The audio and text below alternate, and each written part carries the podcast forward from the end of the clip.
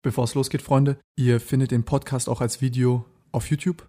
Der Link ist unten in der Beschreibung. Was geht ab, Freunde? Willkommen zu einer neuen Folge Podcast. Äh, heute ist Sebastian Kasper äh, zu Gast hier. Und zwar war er jahrelang Crystal Meth abhängig und hat es geschafft, aufzuhören damit. Wir werden heute vor allem darüber reden, äh, wie er es geschafft hat, mit Crystal aufzuhören und wie es ist, den stärksten psychoaktiven Stimulanz zu nehmen. Müsst ihr euch vorstellen, Koks ist schon das, wo euch jeder sagt, Finger weg. Das macht übel schnell süchtig, ist äh, sehr intensiv wirkende Droge, ein krasser Rausch. Crystal Meth ist nochmal um Vielfaches krasser und schlimmer. Spoiler, der Mann ist seit über zehn Jahren clean, träumt aber immer noch monatlich davon, Crystal zu nehmen, also um nur mal ein Gefühl dafür zu vermitteln, wie intensiv diese Droge ist. Ansonsten kleine Werbung in eigener Sache. Wir haben mit G-In, äh, so heißt unsere Firma und so heißen auch die Sportprodukte, die wir machen, haben wir ein kleines Faszienrollenset rausgebracht. Das gibt es jetzt schon ein bisschen länger und haben jetzt auch Feedback bekommen von, wir haben dann verschiedene äh, Physiotherapeuten, äh, Sportreha-Einrichtungen, Gyms und so haben wir die Dinger verschickt und um Feedback gebeten. Und das Lustige ist, dass die meisten gesagt haben, dass diese Bälle hier geklaut worden sind, weil die Leute die so gut finden. Hört auf, die Bälle zu klauen. Falls ihr welche haben wollt, ihr kriegt die äh, unten in der Beschreibung ist der Link. Äh, könnt ihr die auf Amazon kaufen. Ja, ansonsten, falls ihr euch fragt, wofür das gut ist, das ist gut, um euch zu helfen mit Verspannungen. Falls ihr Verspannungen habt, könnt ihr die einfach damit selbst rausmassieren. Also vor allem jetzt zu Pandemiezeiten, wo man sich wenig bewegt. Habt ihr dort auch eine kleine Bibliothek an Übungen, wo ich euch auch zeige, also diese ähm, Faszienrollen sind dafür da, um euch kurzfristig zu helfen. Das heißt, ihr habt eine Verspannung, ihr wollt die ein bisschen lindern und lösen. Dann hilft euch die Selbstmassage sehr gut. Dann haben wir aber auch noch den Übungen Mobilisationsübungen und vor allem auch noch Kräftigungsübungen für diese verschiedenen Körperregionen und können euch erklären, woher das kommt, um das Problem auch langfristig zu lösen. Denn die beste Lösung ist Bewegung. Viel Spaß mit dem Podcast, Freunde.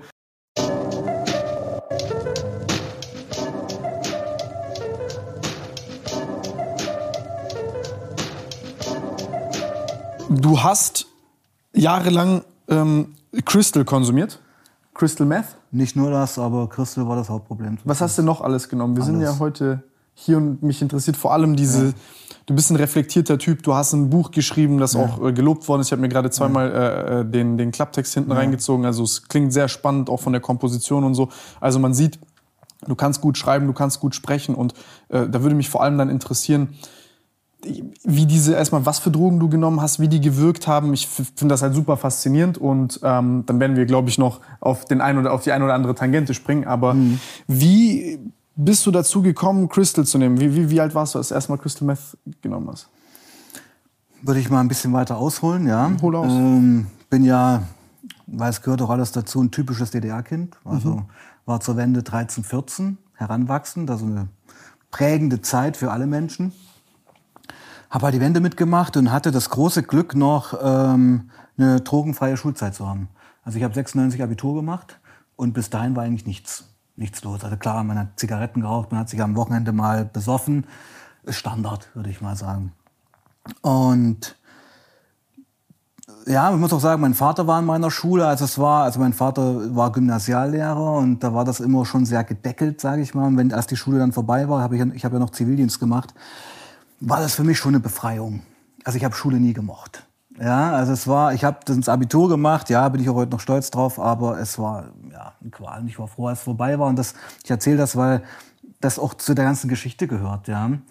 Ähm, hat dann Zivildienst gemacht und also 96 Abitur und dann 97 Zivildienst und innerhalb dieses Jahres 97 bin ich eigentlich im Zeitraffer über Cannabis, Amphetamine, Kokain beim Christel angekommen. Das ging ganz, Wie ganz schnell. warst du da? Da war ich 19, 20. Also eigentlich, also untypisch fast, ja, schon spät angefangen, aber sehr, sehr schnell. Also ich weiß noch, meine Eltern haben auch absolut äh, darauf geachtet, dass, also ich habe zum Beispiel zur Konfirmation damals, als ich 14 war, das erste Mal einen Schluck Wein getrunken. Also so war mein Elternhaus. Also meine Mutter ist ja Psychologin, mein Vater war Lehrer, also wir sind, ich bin Entscheidungskind, kommen wir vielleicht später noch drauf zu sprechen, das hat ja alles Gründe. Und also ein sehr ein akademischer Haushalt, muss man sagen. Schon mit Brüchen, also schon auch äh, Scheidung der Eltern mit zehn, was als Kind auch oh, sehr... das ist ein ja, schönes Alter auch. Würde ich, würde ich nachher gerne ein bisschen ausholen auch, weil das ist auch die Frage, warum wurde ich süchtig, wie erkläre ich es mir heute. Ja? Aber um deine Frage jetzt erstmal ganz konkret zu beantworten, ja, es ging relativ schnell und ähm, es war die klassische Suchtkarriere. Also ich finde, erstens, Cannabis ist keine Einstiegsdroge, das ist ein Alkohol und Tabak. Das sollte mhm. man vergessen. Ja. Und ich meine, am Alkohol und Tabak sterben 100.000 im Jahr in Deutschland. Das ist auch so eine, ja, eine gesellschaftlich akzeptierte Nummer, finde ich. Mhm. Ja. Dann natürlich Cannabis und dann ging es eigentlich ganz, ganz schnell, bis man beim Christel angekommen ist. Und das ist jetzt der Punkt. In meinen Veranstaltungen sage ich ja auch immer, also wenn da die Frage kommt, wann habe ich meine erste Line gezogen? Und ich sage da 1997 fällt den Leuten ja die Kinnlade runter. Weil viele denken wirklich, Christel ist eine, ein Thema der letzten fünf bis zehn Jahre. Das stimmt aber nicht. Also bei uns im Osten gibt es das seit 30 Jahren. Und lief drei Jahrzehnte unterm Radar. Ja, und darum haben wir die Probleme, wie wir, wie wir sie heute haben. Kurze mhm. Frage, wie mhm. war das mit dem, also mhm. äh, du wirkst wie ein super vernünftiger Kerl und jetzt mit 19 dann zu sagen, mhm. Cannabis war ja damals auch noch mal so, glaube ich, ein bisschen stigmatisierter als heute. Ja, klar. Also wesentlich. War illegal, war eine Droge. Genau. Genau, ja, genau. So, also da war jetzt so Cannabis mhm. und andere Drogen, war jetzt mhm. nicht so, Cannabis ist weich und ist nicht so schlimm. Nee, nee, es war schon illegal und war Drogenmissbrauch. Ich weiß, wo du hin willst. Also ja, wie, genau. wie kam überhaupt äh. das erst so, dass, dass du sagtest, da, du hast da eine Faszination vor, hattest du mhm. Angst davor? Mhm. Wie war das? Genau. Was hat es in dir ausgelöst? Also ähm, ich könnte die Frage mal so beantworten, wenn mich in den Veranstaltungen Leute fragen, warum wurdest, du, wurden sie süchtig? Ist also in die Richtung geht's ja auch deine Frage, ja. Also weitergefasst. Ich fange mal vorne an. Okay? Ja. Ja. Na pass auf. Also das, was ich vorhin erwähnte mit diesem Befreiungsschlag nach der Schule, hatte ja auch was mit dem Lifestyle zu tun. Ja, also ich habe aktiv, seitdem ich 15 bin, in Bands gespielt. Also ich bin Schlagzeuger und Gitarrist und habe aktiv in Bands gespielt. Und das war ja schon so ein alternativer Lifestyle. Mhm. Ja, da, du hast die ja schon ein bisschen abgesondert von deiner Klasse. Also ich war, als ich jung war, der Klassenkasper, später war ich der coole Typ. Das sind meist die Entwicklungen dann so, ja. Und ich denke einfach, also wenn wir über Sucht reden, wenn wir über Affinität für Substanzen reden, dann denke ich mir, gibt es mindestens zwei Persönlichkeitstypen. Der eine Persönlichkeitstyp hat einen immensen Respekt vom Kontrollverlust. Und Drogen nehmen ist ja Kontrollverlust, eingeforderter Kontrollverlust. Das sind solche Leute, die trinken zu Silvester zwei Glas Sekt und wenn sie ein bisschen beschwipst sind, rauchen sie eine Zigarette und das war voll krass. Ja? Und dann gibt es Leute wie mich, die eigentlich eine Affinität fürs Verbotene haben, für das Mystische, weil Drogen sind ja mystisch, was Verbotenes ist mystisch. Und ähm, denke, ich war der Suchttyp dafür. Also mich hat das interessiert. Zweitens äh, gab es in meiner Kindheit und Jugend schon Verletzungen, habe ja vorhin schon kurz erwähnt, Scheidungen etc. Und diese Narben und Wunden, und da ist ja noch viel, viel mehr passiert. Aber das ist einem der, das zu dem Zeitpunkt gar nicht bewusst. Nee, das, das macht einfach Spaß. Naja, genau. Das erzähle ich ja heute mit fast 45, muss man ja sagen, aus einer reflektierten Sicht. Ja, also wie erkläre ich es mir heute, um es dir zu nee, weil erklären? Wenn ich, weil, ja? wenn ich jetzt an, also ich bin ja. auch äh, alleinerziehende Mutter und ja, dies und okay, das. Okay, ja. Und dann äh, äh, weiß ich halt so, wenn ich jetzt mit dir gesprochen hätte und du wärst mhm. jetzt hier und 19 Jahre alt, mhm. hättest du gesagt, Digga, ich habe kein Problem, so mir geht's gut. Genau. Ich mache das, weil ich Spaß ja, habe. Also, du denkst, es geht dir gut, aber es geht ja nicht. Genau, aber, aber ja, genau. das ist dann denken jetzt glaube ich auch viele Leute, die dann vielleicht unter ähnlichen Umständen leben, die dann in dem Alter sind und es dann anfangen sagen, ach, ja, der checkt's ja gar nicht, ich habe ich hab kein Problem. Das ist ja gar nicht bewusst, sondern man merkt das ja später erst durch die Lebensumstände, dass man anders lebt als andere Leute, dass man Dinge kognitiv anders so ein bisschen bewertet und, und, und andere Gedanken über Dinge hat und äh, dann diese, wie soll ich sagen, das halt so eine Alternative und so ein Sog darstellt. Also ich finde, es gibt eine Steigerung. Also ich sag mal, gerade durch die Musik, die ich damals gemacht habe, auch heute noch mache, also die aktive Musik kamst du schon in einen Freundeskreis rein, der alternativ geprägt war mhm. und wo einfach auch gekifft wurde zum Beispiel. Das haben jetzt meine, meine Schüler in der Klasse nicht gemacht. Aber zu unseren Konzerten im Proberaum hat man das halt gemacht. Also da hat sich schon was abgesondert. Ja, hört die Musik besser an, man schreibt besser, macht Spaß. Ja, es ist auch ein Lifestyle. Ich meine, es gehört irgendwo, naja, das sage ich halt so, ja, aber gehört fast zum guten Ton, wenn man eine Rockband spielt. War unser Verständnis damals, ja. Und, gehört halt dazu. Naja, es ist halt Lifestyle, ja. Und ich, ja, und ich meine, wer macht denn Musik? Das sind doch schon Leute, die irgendwo eine künstlerische Ader haben. Und Kunst geht auch immer einher mit Genie und Wahnsinn. Also Leute, die was Kreatives erschaffen, haben aber auch ganz, ganz viele Themen in sich, die äh, zerstörerisch sind die große Konflikte haben, weißt du? Also ich find, bin ja der Meinung, also ich war am kreativsten, wenn ich depressiv und kaputt war. Du weißt, was ich meine. Ja, ne? hast halt einen fetten Druck und so. Ja, du hast halt eine Plattform, auf der du was verarbeiten kannst. Wenn's du, wenn du happy bist und glücklich und alles easy going, ja, da schreibst du jetzt kein Buch. Hast keinen Grund, ja. ja Warum? Weißt du, was ich, ist doch alles gut, genau, kannst du auch in der genau, Nase bohren. Genau, genau, oder das Leben genießen. Genau. Ja.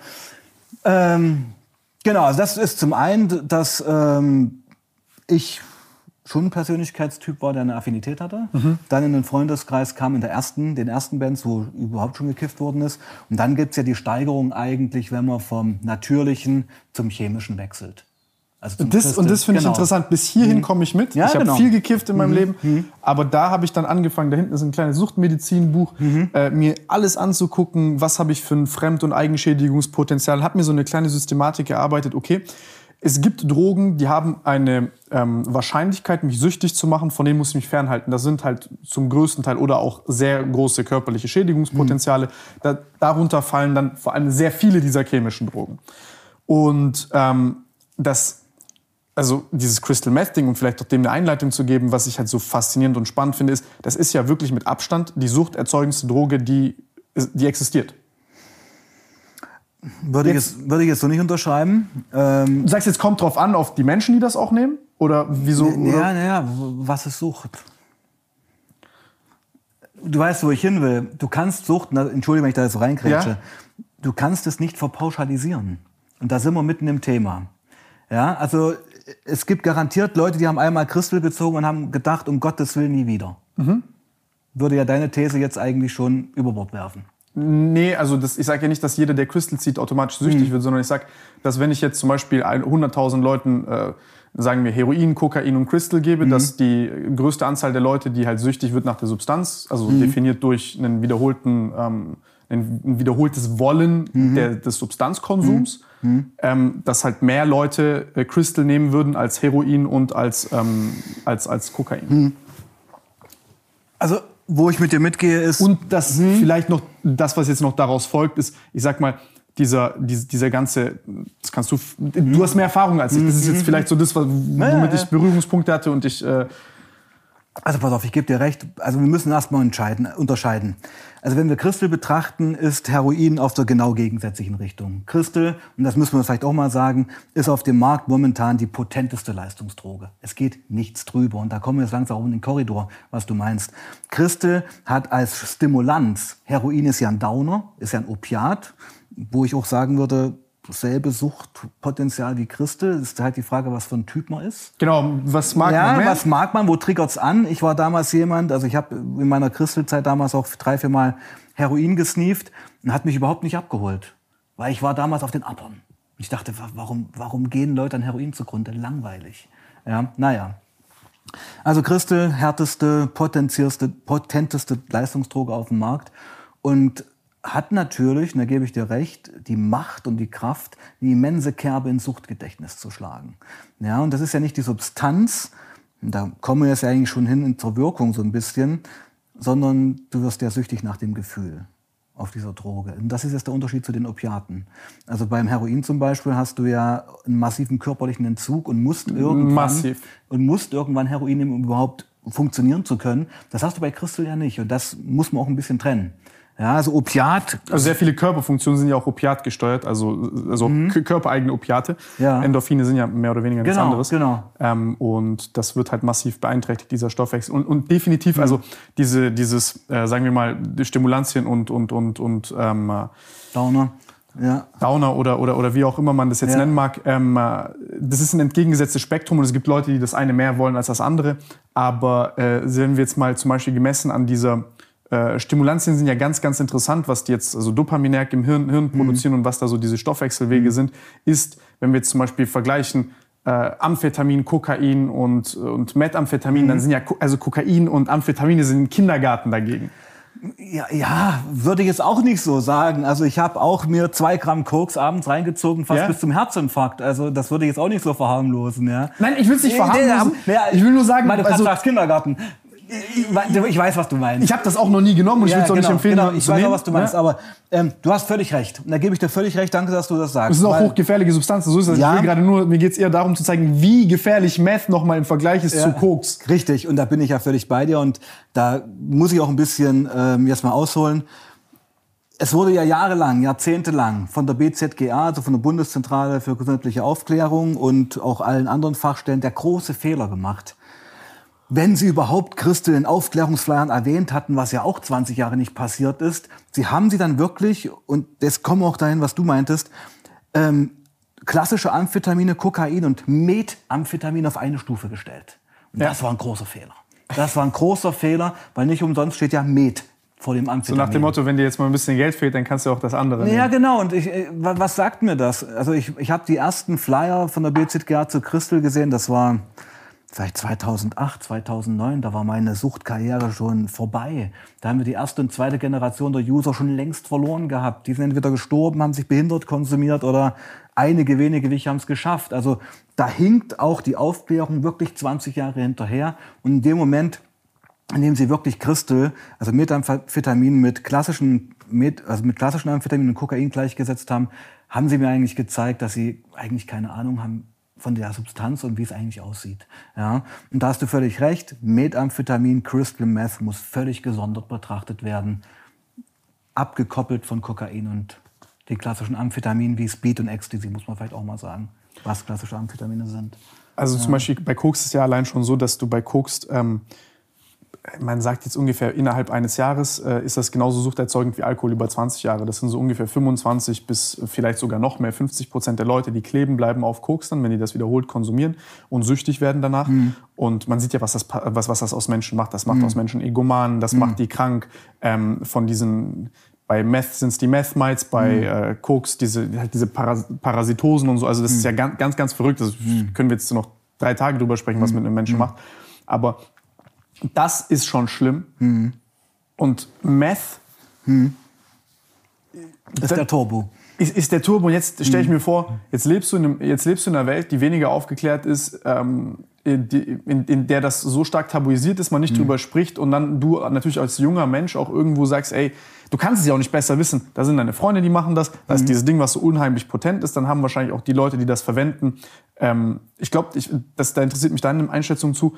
Haben Menschen ja immer so diesen Instinkt, äh, das ist ja wie so ein soziales Tauziehen zwischen Leuten, die keine Drogen nehmen und Leut, Leute, die Drogen nehmen und vor allem die, die gerade angefangen haben, die zu nehmen. Weil dann ist das so ein bisschen, du bist so da und überzeugst deine Freunde. So, du hast erstmal irgendwas genommen, ey, lass das zusammen machen, das ist ultra krank. Und dann komm, komm, komm, komm, komm. Und ähm, was ich so gemerkt habe bei Leuten, die Stimulantien genommen haben, ist, dass sie zusätzlich noch paranoid werden, so ein bisschen da, damit. Und dieser Kampf noch viel stärker ist als jetzt zum Beispiel bei Leuten, die kiffen oder so. Da, ist es, da, da entwickelt sich das so ein bisschen natürlich, dass die Freundeskreise sich vielleicht abspalten, weil die was anderes machen. Aber bei den Leuten, wo ich das so beobachtet habe, also ich kenne das jetzt nur so vielleicht von Koks, also von, von Leuten, die gekokst haben oder so, dass die dann wirklich, äh, das, das, das, das so ein bisschen, also das hat sich so ein bisschen komisch entwickelt. Das würde mich jetzt hier interessieren. Wie ist das bei dir gewesen, dass du in Berührung kommst mit so einer Droge und sagst, ey, ich, ich nehme jetzt, ich nehme jetzt Meth, aber du wirst wahrscheinlich nichts dabei gedacht haben, oder? Du, das ist ja äh, völlig richtig, alles, was du sagst. Also wir müssen ja wirklich hier über 20 Jahre zurückgehen. Und da ist ja muss keine Spritze oder so. Nee, so genau. Dass dir das, das Angst macht, das machen ja nur die Kranken. eben, äh, für mich war Spritze, also intravenöser Konsum auch immer eine rote Linie. Da war ich auch immer gefeit davor, hatte ich so eine Urangst davor. Und das wäre für mich auch so ein Junkie-Ding gewesen. Das Ja. hat mich noch abgeschreckt, ja, aber ja, völlig krank. Szene von Meth-Leuten hast du auch noch nicht gesehen dann Nee, wahrscheinlich? und ja, wir wussten ja gar nicht, dass es Meth ist. Oh, jetzt erzähl was, was, wie. Naja, ich meine, überleg dir doch mal, 1996, 1997, im tiefsten Sachsen-Anhalt-Weißenfels, da komme ich ja her. Ja, äh, fängst du an mit Kiffen, das hatte ich ja vorhin schon erzählt, 1997, dann kam so ein bisschen Pep dazu. Wir haben damals Kokain auch gekauft, furchtbares Kokain, also ganz schlechtes. Was kriegt man in Sachsen-Anhalt für Kokain in den 90er Jahren? Das war Mist. Ähm, und dann tauchte irgendwann Christel auf und wir dachten ja wirklich, oder ich muss, also ich sage immer wir, weil es war eine Clique. Ja, es ist halt ein etwas potenteres Amphetamin. Dass das Crystal Meth ist, mit allem, was dazugehört, Meth-Maus, äh, Schlaganfall, Herzinfarkt, plus, plus, plus, hatten wir ja keine Ahnung. Hatten wir ja keine Ahnung. Ja, und ich meine, heute mit 45 blicke ich zurück und es sind halt auch einige auf der Strecke geblieben von dem Freundeskreis. Ja. Und dass es eigentlich Crystal ist, dass es Methamphetamin ist, nach Breaking Bad, nach äh, tausenden Aufklärungsflyer, nach YouTube-Videos wie dem hier, das gab es ja alles damals nicht. Und darum war das auch eine gewisse Unwissenheit, die wir damals hatten.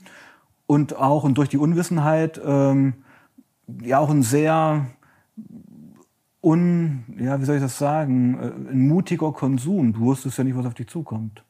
Du hast es halt gezogen und hast gemerkt, wow, das knallt halt voll rein. Wie war das das erste Hm. Mal Meth? Das erste Mal Meth kann ich mich nicht erinnern, das muss man so sagen. Also ich kann mich an die Jahre erinnern, ja. Also es ist Oder die, der frühe Meth-Konsum, wo es noch geballert hat? Genau, genau. Also wo es geballert hat. Also Ähm, Sucht ist ja wie so ein Regenbogen, muss man sagen. Ja, die ersten Jahre, und das erzähle ich ja auch in meinen Veranstaltungen, auch auf meinem YouTube-Kanal, ich bin niemand, der das dämonisiert. Weil um Sucht zu bekämpfen, müssen wir es benennen, wie es ist. Und es gab ja nicht nur Scheißzeiten auf dem Zeug. Ja. Ja, also ich habe auf den ersten zwei, drei Jahren, wo Meth noch richtig reingeschoben hat, gab es eben die positive Wirkung der Droge. Du hast früh um vier in deinem Zimmer gesessen und geile Gitarrenriffs geschrieben. Du hast Texte geschrieben, du warst halt voll drauf. Es, hat, es macht halt kreativ, es macht leistungsfähiger. Ich meine, Hand aufs Herz, wenn Crystal nur Kopf- und Bauchschmerzen erzeugen würde, würde es ja keiner nehmen. Also irgendwas hat die Droge ja und sie passt eben auch perfekt in unsere Leistungsgesellschaft. Können wir später noch drüber reden. Wie, wie war das für dich? Also was hat das, du nimmst das, also wa- was passiert? Weil ich, ich, ich bin, mich interessiert das super, Ja. also ich bin da super fasziniert drin. Was, was genau passiert mit dir? Wie fühlst du dich? Damit also Leute das auch irgendwie nachempfinden Ja, können. genau. Also es ist. Wie, wie Probieren habe ich ein bisschen zu viel Respekt vor. Das Nee, nee das, ist, das muss man ja auch nicht. Also ich meine, Christel macht dich leider Gottes wenige Jahre zu dem Menschen, der du eigentlich sein möchtest. okay. Ja, also du hast ja auch sicherlich auch heute, auch wenn du gut dabei bist, man hat ja immer ein Ideal von sich. 100.000 Ja, und das sieht man ja auch vor sich.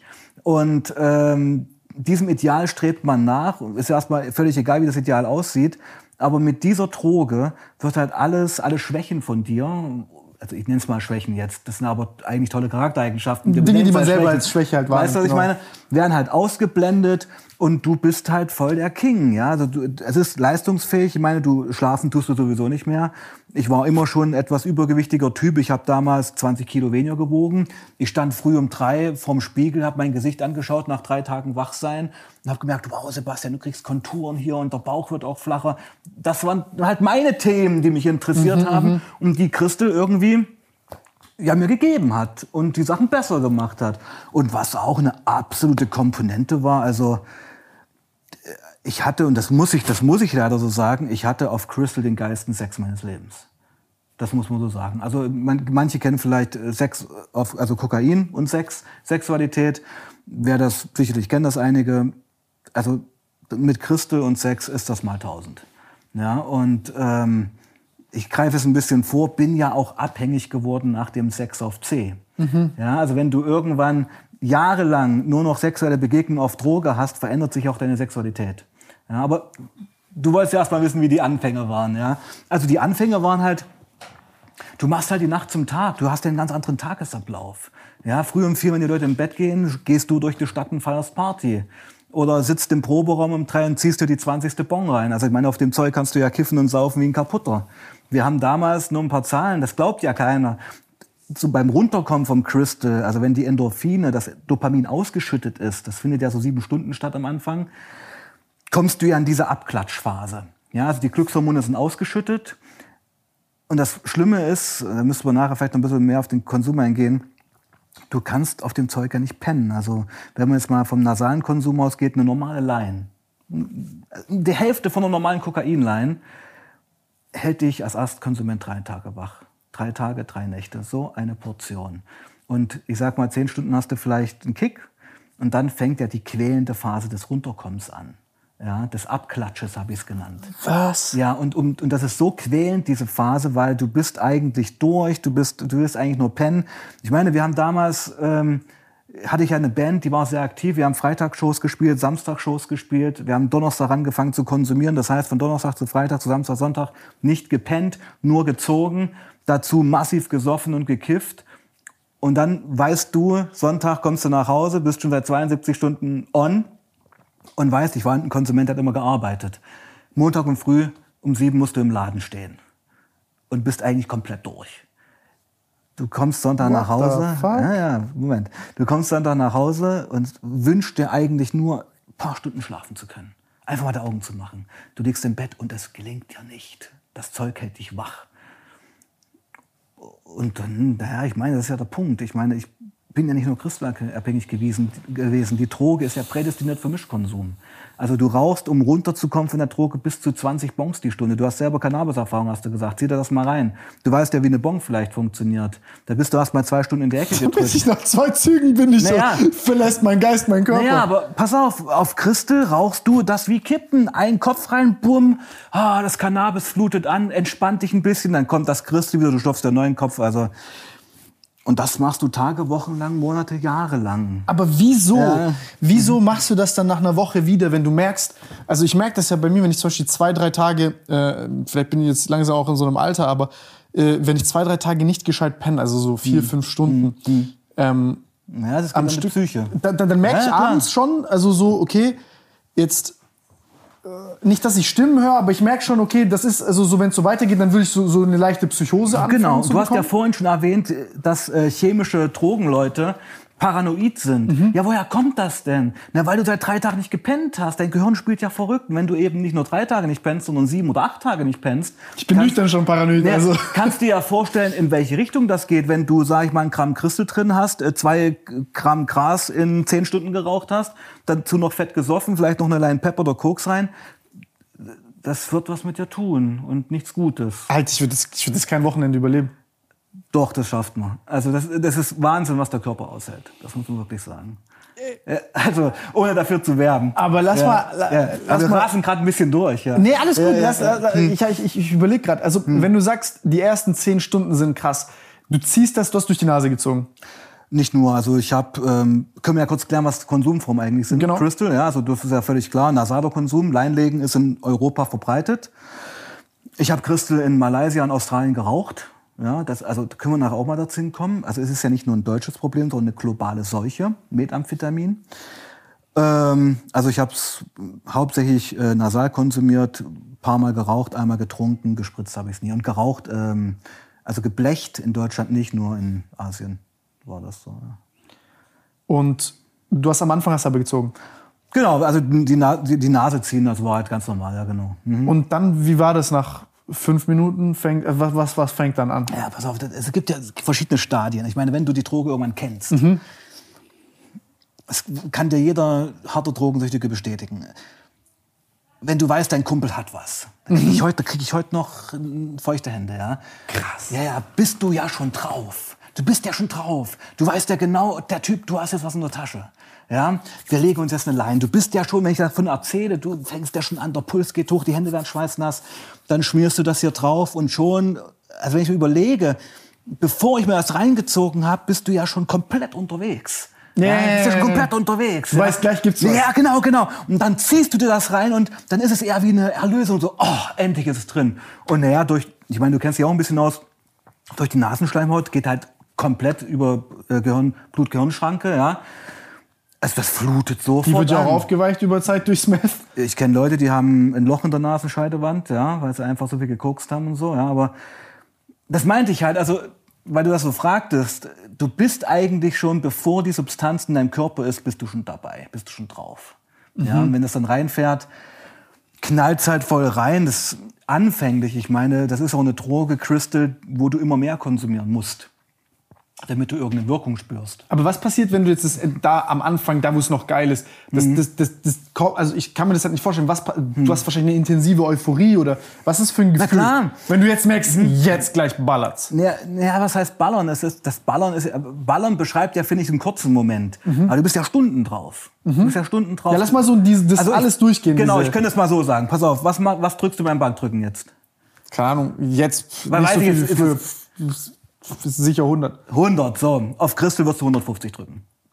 So, wenn du das einmal geschafft hast, willst du da wieder hin. Mhm. Ja, also es bringt erstmal eine komplette körperliche Fitness Mhm. am Anfang. Also es ist Wahnsinn, wie agil man auf dieser Droge ist. Mhm. André Agassi, kennst du noch, den Tennisspieler von früher? Der war ja auch Weltmeister. Der war Crystal Meth Konsument, ja, also auch als Doping kannst du das nehmen, ja. Und es macht was mit deiner Psyche. Ich meine, wie ich schon vorhin sagte, also es ist, du glaubst, die Welt so zu sehen, wie sie eigentlich ist. Es ist, als wenn ein Vorhang weggezogen wird. Also eine Klarheit mäßig. Ja, genau. Na klar, na, Christelklarheit passt schon so ein bisschen. Mhm. Ja, es ist wie, bam, jetzt bist du da, als ob es zwei So Sonnen hyperscharf, gibt. Ja, genau. wach. Und das ist ja der Punkt. Das ist ja bei den ganzen ähm, Koksern ähnlich. Du denkst halt, du bist der King. Du denkst halt, du hast gecheckt. Du weißt, Mhm. so wie dass das läuft. Ego so ein bisschen aufgeblasen Absolut. ist, dass man mehr Selbstvertrauen hat. Richtig, am Anfang. Mhm. Am Anfang, am Anfang. Also es gibt ja Etappen. Absolute Etappen. Und Dass man ähm, sich super schlau fühlt. So, wie ist das mit dem Denken? Ist das auch so, Ja, dass du bist du ja auch. Ich, also ich muss schon sagen, ich, also Christel, ich meine, wenn man die Historie mal schaut, wurde es ja wirklich zur Leistungssteigerung ja auch entwickelt. Ja. Und dann gute alte Panzerschokolade? davor ja noch wurde ja 1893 in Japan erfunden. Das wissen auch wenige. Ja. Und du hast recht, ähm, die Nazis haben die Blitzkriege ja nur geschafft mit Pervitin. Mit Crystal der Nazis. Ja, können wir vielleicht auch noch einer. Schon verrückt, müsst ihr euch einfach überlegen. Die, waren alle, die ganzen Nazi-Soldaten waren einfach auf Crystal. Na, nicht alle, aber äh, die, Sehr viele. Die, die zwei Drittel der Wehrmacht definitiv. Bis zu 30 Millionen Pervitin-Tabletten wurden ja vergeben. überlegen. Ja, ja. Bis 1942, dann wurde es ja verboten, weil die Leute langsam durchgedreht sind. Aber anhand der Nazis kann man sehen, anfänglich war alles gut. Du hast halt Europa überrollt, bist in drei Tagen durch Polen. Aber nach drei Jahren haben die Leute von der Front geschrieben, scheiße, ich brauche Pervitin, sonst geht ja gar nichts mehr. Ist ein guter Vergleich, finde ich. Ja? Also ist auch dieser Größenwahn der Nazis, der ja mitkommt. Der aber auch mit einem realen Erfolg, in Anführungszeichen. temporären Erfolg. Genau. Ja. Aber das, das ist ja Genau. das Ding, wenn du ein junger Mensch bist, dann gibt's ja Genau. nicht temporär und kurz. Das Genau, ja, du hast nicht die Lebensspanne vor dir. Du siehst halt nur deinen Tag, dein du denkst ja, Leben. das geht ja so weiter. Ja, genau. Und das ist ein guter Vergleich, hatte ich noch nie so einfach so äh, Karriere oder die Entwicklung vom Zweiten Weltkrieg. Es war halt wirklich am Anfang, auch von der Ideologie der Nazis, heute Deutschland, morgen die ganze Welt, größenwahnsinnig, voll drauf. Hitler war ja auch Meth-Head. Ja, gibt's ja so richtig von seinem Leibarzt die Tagebucheinträge. Also Hitler hat ja früh seine Vitaminspritze bekommen. Also in der Vitaminspritze war Eukadol, äh, Crystal und Rinderblut. Und abends hat er ja ein ganz starkes Opiat, heute unter dem Namen Oxycodon bekannt, gekriegt, um wieder pennen zu können. Also das erzähle ich so gerne, weil die Nazis haben ja diese Herrenrassenscheiße propagiert. Ja, wir sind die Besten, wir sind die Nazis, wir sind ähm, die Arier und waren selber absolute Methods, absolute Junkies ja, und Verbrecher. Ja, aber egal. Passt auch zu dem, was sie da gesprochen haben. Ja, wenn du dir heute auf YouTube, ich weiß gar nicht, ob es auf YouTube Hitlerreden gibt, ähm, und du bist dir bewusst, dass der Typ drauf ist, wird dir einiges klar. Merkst du das als. Äh, Naja, ich kann ich mir das nicht anmaßen, aber okay, okay. Ich- nee, aber gibt es so Leute, die sagen, ich habe einmal Koks gezogen, ich weiß immer, wer, wenn Also jetzt ich- jemand drauf ist und so. also ich würde heute definitiv. Also bei Gras zum Beispiel kriege ich das relativ Ja. gut hin. Also ich weiß, also relativ verlässlich, wenn. Also ich merke sofort, wenn jemand auf Meth ist. Also ich Okay. bin ja heute Sozialarbeiter und arbeite momentan in der Wohnungsnotfallhilfe. Mhm. Ist auch eine gewisse Klientel, also Leute, die keine Wohnung haben, die ihre Wohnung verlieren, äh, ohne dass es Klar, im Fernsehen ist das Schwachsinn, aber so wenn jemand vor dir ist. Genau, und ohne das Bewerten, zu- ist, geht ja gar nicht um Wertung, aber komme da auch wieder mit Christel in Berührung, ganz aktiv, ja, Mhm. weil es auch viele Klienten sind, die auf Christel sind. Ich komme aus Sachsen, das ist dort echt ein Thema. Und ich merke das sofort, ob jemand einen Rückfall hat oder nicht. Krass. Ja, ja, du, du hast die Antennen dafür. Ja, genau. Aber du wolltest ja wissen, wie das die Wirkung ist. Es ist schwierig zu beschreiben. Also ich habe dir ja vorhin gesagt, du wirst zu dem Menschen, der du gern sein möchtest. Das zum einen. Das kurze Ideal lebst du, aber es ist, wir haben ja damals gemacht, ich hatte eine Band in Weißenfels, Sachsen-Anhalt. Wirklich tiefste Provinz. Ziehst Christel und denkst halt, du bist ganz Superstar, Weltstar. von Los Angeles. Ja, ja, ja, genau. okay, okay, aber das ist ein geiler genau. Vergleich. Ja, genau. Und das denkst du auch, das fühlst und so gibst du dich auch. Ja, yeah, du bist ja voll der Rocker und so, aber eigentlich sitzt du gerade in Weißenfels in Sachsen-Anhalt und es ist nicht Los Angeles. Es ist eine Lüge. Und fühlt sich wahrscheinlich sogar noch besser an als Los, Los Ja, Angeles. weiß ich jetzt nicht, aber ich war noch nicht in Los Angeles. Ähm, aber du weißt, wo ich hin will. Ja, ja. Das ist der Punkt, ja. Also du erschaffst dir dein Ideal und das geht auch ein paar Jahre gut. So ist es ja nicht. Aber dann gibt es ja den Punkt, wo du eigentlich Sklave der Substanz wirst. Warte, bevor wir kurz dahin kommen. Ja, ja. Ich finde ich find es so, ich finde es interessant, weil du vorhin gesagt hast, das nicht dämonisieren. Ich finde es so wichtig, diese ganzen Facetten ähm, des Positiven in, bei einer Droge zu, zu sezieren. Weil Unbedingt. beispielsweise bei Gras, was mir aufgefallen ist, ist, äh, ich hatte, ich war unfassbar kreativ drauf und hatte ich die Angst, dass ich mit dem Aufhören des Konsums ein Stück meiner Persönlichkeit verliere. Verstehst du, was ich meine? Ja, ja. Einerseits die Freunde, die das mit dir machen. Oder die Hob- verfälscht. Genau. Ja, die, die Hobbys, verfälscht. Die ja, Hobbys, genau. die du mit deinen Freunden quasi ja, hast, ob ja. das jetzt Musik hören ist, Sachen gucken, zocken, Gespräche Sport. haben, lesen, was auch immer, mhm. genau. Äh, wobei auf, auf Gras konnte ich nie Sport machen. Ja, das meine ich ja. Das, also das verlierst das du dann, mein, genau. Das meine ich doch, genau. genau Leistung genau. ist da nicht da. Ja. Das musste ich immer davor machen. Mhm. Das, das, das habe ich Gott sei Dank immer gut hinbekommen. Mhm. Aber ähm, ist jetzt auch nicht so heiß. Kann man, also das kann man nicht vergleichen mit Crystal. Ne? Gras ist Kindergarten, mhm. also wirklich vor Fact Kindergarten im mhm. Vergleich dazu. Das hat auch seine Gefahren. Aber äh, jetzt äh, zu, zu, zu, jetzt zu Crystal. Ich habe mir das so ein bisschen angeguckt und dann beschreiben Leute zum Beispiel, dass du so, ein, so eine, das, was du vorhin Klarheit auch genannt hast, so ein sehr krasses Analysevermögen entwickeln auf der Droge, dass die so sehr organisiert denken können, dass sie sehr klar Dinge sehen. Das glaubst du. Das fühlt sich so an. Ja, ja, genau, ist es aber nichts. Pass auf. Aber kann ich gleich einsteigen?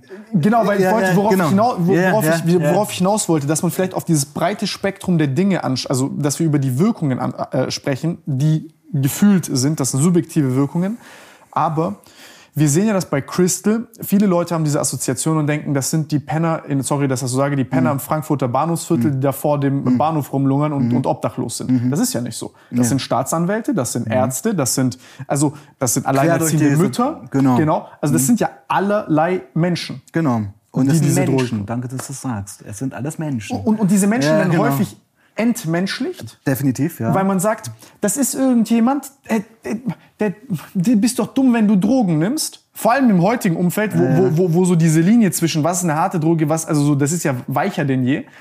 Ähm, und probieren kann man ja immer mal und mhm. jeder hat ja Willenskraft, aber dass diese Form der Droge deine Willenskraft aushebeln, Willenskraft existiert nicht mehr, wenn du süchtig bist. Und das ist kein Problem der Willenskraft mehr, sondern es ist eine Erkrankung deines Nervensystems, die jeden Menschen treffen kann.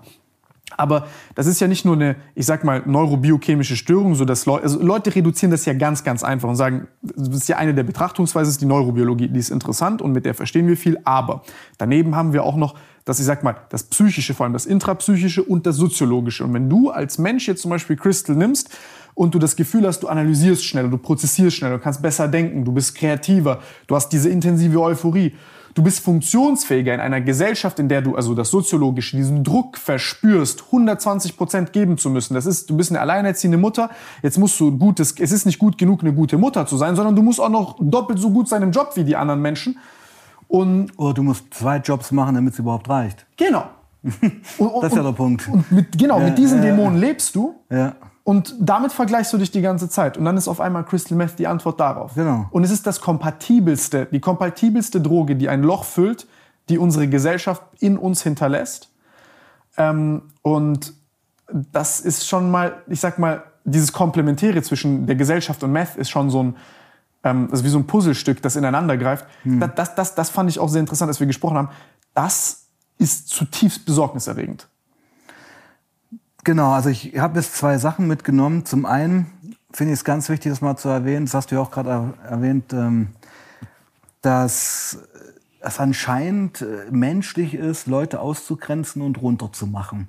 Also indem man, sage ich jetzt mal, Süchtige, oder anders gesagt, die Leute, die du am Frankfurter Hauptbahnhof siehst oder die du bei Hartes Deutschland siehst, das ist ja so die Klientel, das sind ja die 10 Prozent von Süchtigen, die am Ende angekommen sind. Ja, die 90 Prozent, die voll drauf sind und die noch funktionieren, die siehst du ja gar nicht. Ja. Das zum einen. Mir hätte man es auch niemals angesehen. Ich denke, man sieht mir heute auch nicht äh, über zehn Jahre Christel an. Das meine ich halt, ja. Kurz, mhm. kurz dazu, ich glaube, also ich bin immer ein Freund davon, mich in, in, sowohl in den Versuchen hineinzuversetzen, mhm. der am Bahnhofsviertel ist und mhm. obdachlos ist, sowohl mhm. als den Menschen, der den äh, anderen verurteilt. Mhm. Ich glaube, dass es für Menschen sehr einfach ist, wenn sie äh, Menschen sehen in solchen schlechten Lebensumständen, die wollen im Endeffekt das ganz schnell vergessen, was sie gesehen haben. Das ist Angst. Genau. Ja. Weil wenn wir ganz, ganz ehrlich sind und die Ignoranz beiseite schaffen und auch da Klarheit reinbringen, ja. musst du eigentlich selber sagen, das kann mir auch passieren. Natürlich. Natürlich. Ich meine, ähm, dieses, dieses, das meine ich ja, dieses Degradieren, dieses Runtermachen, also Süchtige oder ist ja egal, welche Erkrankung das ist oder welche Schwäche es ist in unserer Leistungsgesellschaft. Und jetzt sind wir nämlich in dem Korridor. Der funktioniert nicht, also ist er nichts wert. Genau, es ist diese, dieses Entmenschlichen in einem kapitalistischen System, so ja. muss man es ja mal sagen. Und wenn ich das aktiv mache, ist es ja eigentlich meine eigene Angst, dass ich da irgendwann selber davon betroffen bin. Also schiebe ich es weg, will ich es nicht sehen ja, wird natürlich keine, keine Probleme lösen. Ja, das zum einen. Und zum anderen es ist, finde ich, es immer ganz wichtig zu erwähnen, dass Sucht immer ein Einzelschicksal ist. Jeder Süchtige, jede Süchtige hat bewusste oder unterbewusste Gründe, warum er konsumiert. Und das können tausend Ursachen sein. Das kann ein Missbrauch sein in der Kindheit. Das kann eine gewalttätige Kindheit sein. Wie viele Kinder haben nie gesagt bekommen, du bist was wert, ich hab dich lieb ohne Umarmung. Die haben nie diese Pflanze der Liebe gepflanzt bekommen in ihr Herz. Und Meth, Meth ist das Erste, was das Genau, und, oder Heroin, es ist erstmal egal. Egal, was für eine Droge. Genau, also wir sind jetzt ja gerade bei Sucht und bei Substanzen, ja. Und da, wenn man auch gerade mit Heroinabhängigen redet, sagen die ja, das war das erste Mal in meinem Leben, wo ich Liebe empfunden habe. Das ist dasselbe Neurotransmittersystem, wo das natürlich auch andockt. Genau. Wenn ein Mensch nett ist zu dir. Genau. Oder wenn du umarmt wirst. Ja. Dasselbe, wo Heroin wirkt. Genau. Das glitzegleiche. Genau, und, das ist ja auch immer bei den Leuten, wenn sie wirklich drauf sind, was machen die denn, wenn die sich in eine Fixe reinknallen? Die machen eine Kapuze drüber, die rollen sich zusammen, ganz klein in ihre Welt. Ist ja Embryohaltung. Ja, ja, ja, jetzt noch mal ganz zurück zum Ursprung und da kriegt er eine Gänsehaut, ja. Also ich finde das furchtbar und ich finde das echt asozial, wenn man so in einer habenden Gesellschaftsschicht ist, wo alles super duper läuft und man sich dann Ganz leicht das zu verurteilen. über andere erhebt. Ja. ja, das ist wirklich asozial, so wie es eigentlich das Wort beschreibt. Ja. Und wie gesagt, ich bin ein großer Fan davon, weg von Pauschalitäten. Also darum kannst du auch nicht sagen, wann, wann wird jemand süchtig, das kann man so nicht beantworten. Da muss man halt schauen, was hat derjenige für eine Lebenskarriere, was sind die Verletzungen in Kindheit und Jugend gewesen, plus, plus, plus. Das wissen viele Konsumenten ja selber nicht. Aber jetzt, jetzt, worauf ich hinaus wollte, ist, wenn wir jetzt mal, ich sag mal, du sagst jetzt, lass uns differenziert rangehen und so gucken. Es gibt ja ganz viele Gründe, die Ja. ähm, dieses Puzzlestück oder dieses, diese, dieses hochkomplexe Thema Meth und Abhängigkeit, e- egal welche Form der Substanz- oder Verhaltensabhängigkeit, ähm, produzieren. Und wenn wir uns jetzt mal angucken, es gibt ja verschiedene Perspektiven, die, die wir einnehmen können. Das erste, was wir gesagt haben, war ja das neurobiologische. Crystal Meth ist extrem potent. Vom Ja. Wirkungsspektrum her, von den Entzugserscheinungen her, von der Toleranzentwicklung und auch ein, also einfach, einfach die Wirkung ist. Es hat eine Macht. Genau, genau. Das zweite ist jetzt dieses Psychische, worüber wir gesprochen haben. Das Psychische ist vor allem in, in, einem, in, einem, starken, in einem starken Zusammenhang mit, mit, dem, mit dem Soziologischen. Und das Soziologische ist ja heute, leben wir ja wirklich in einer Welt, die auch durch das Internet so connected ist wie noch nie zuvor, aber auch eine Lebensgeschwindigkeit und Komplexität äh, äh, sich, sich ausgebildet hat, die sehr viele Menschen unter, unter Druck setzt. Weil heute durch Social Media vergleichst du ja auch die ich ganze gleich was Zeit. dazu sagen, Sag, ich darf? Sag. Crystal Meth ist die einzige Droge im Altersspektrum von 10 bis 14 Jahren, was von mehr Mädchen konsumiert wird als von Jungs. So. Und Das du weitermachen. genau, genau, Ja, genau, genau. darauf, genau Ja, darauf ja, ich gerade zurück, was, was, was ich nämlich so ein bisschen da meine zu beobachten. Mhm. Kann auch sein, dass ich mich irre, aber deswegen frage ich dich. Unsere Gesellschaft, unsere moderne äh, Gesellschaft, die hochkomplex ist, produziert langsam Lebensumstände und Drucksituationen und Zwänge, Mhm. die ähm, Meth-Konsum, Mhm. beziehungsweise erstmal psychische Konflikte schafft, für die Menschen dann sehr viel empfänglicher sind, äh, für, für die Menschen dadurch viel empfänglicher macht für Meth. Weil du, weil, weil dadurch viel mehr, zum Beispiel Schmerz, der vor 20, 30, 40 Jahren vielleicht gar nicht entstanden wäre. So heute, wenn dein Kind aufwächst, äh, das, das ist eine komplizierte und Wel- das ist auch eine Welt, in der ja auch die Eltern sich vielleicht auch gar nicht mehr so richtig zurechtfinden. Ähm, es äh, sind, sind viele Drucksituationen, es ist, es ist anders. Und man sieht das ja auch an den Zahlen. Also die Konsumzahlen, die steigen. Abgesehen davon, wenn wir jetzt mal die Wirtschaftlichkeit von Crystal Meth angucken, dann vergleichen wir mal, keine Ahnung, in Holland machen die 800 Euro Gewinn mit einem, ich glaube, die machen 800 Euro Gewinn mit einem, ich weiß nicht, ob es, ich weiß nicht, ob es ein Kilo ist oder, oder, oder, oder Ein Kilo, glaube ich, bestimmt mehr mit einem Kilo. Ja. ja, ja, nee, nee, mit, mit MDMA. Ich glaube, weil dort die Preise super kompetitiv Ja, ja, und dann, ja, ja, ne, ich bin mir aber nicht ganz sicher, aber auf jeden Fall auf, ein, auf eine Einheit haben die 800 Euro Gewinn gemacht und äh, bei Crystal Meth waren das 14.000 Euro. Genau. So, das heißt, du siehst ja im Endeffekt, das ist ein Geschäft. Du siehst jetzt aber auch, dass im Endeffekt sich dieser ganze drogenproduzierende Markt, diese Unterwelt umorganisiert und sagt, hm, okay, ähm, das ist chemisch herstellbar, wir haben die, die Rohstoffe dafür, hast ja schön da hinten aufgeschrieben, was Ja, es ist in deinem ja, Buch. Äh, können wir leichter herstellen, dann kommt das über, über, über Holland hierher. Früher war es ja Tschechien, jetzt, Ja, das jetzt geht kommt es von zwei Seiten, richtig? Genau, ja. jetzt kommt es von ja. zwei Seiten. Dann sieht man das ja auch durch die geografische Nähe von Bayern und, und, und, und, und äh, Sachsen, Sachsen, dass, Sachsen-Anhalt, genau. dass, dass vor allem Leipzig, Chemnitz Ja. äh, zum Beispiel sehr betroffen sind äh, von Drogenhauptstadt Chemnitz vom Abwasser her. Ist ja Genau, Crystal, das ist das nächste, das ist das nächste, das ist sehr Genau. interessant. Und unten haben wir Nürnbeck zum Beispiel, die super stark betroffen Genau, sind von Meth. genau. Und, ähm, Oberfranken, so die Richtung, genau. und jetzt Mhm. äh, sieht man, okay, das, das, das beginnt ja gerade erst alles. Ja, nee. Also so, wenn ich mir das jetzt angucke. Ja, ja. Und in der Politik guckt man und sagt man, da gibt es ja diesen ganz interessanten Effekt. Das ist ja ganz einfach. Ähm, wenn jetzt die Polizei ein großes Team hat, dort ermittelt, dann ist die Statistik größer, als wenn sie es nicht tun. Mhm. So, jetzt ist die Statistik für Meth klein, die Dunkelziffer hoch, aber Mhm. darüber spricht man nicht großartig, weil nicht so wirklich untersucht wird. Ja. Und deswegen ist es äh, eigentlich ein Problem, was quasi, wie soll ich sagen, zu wenig Aufmerksamkeit auch bekommt.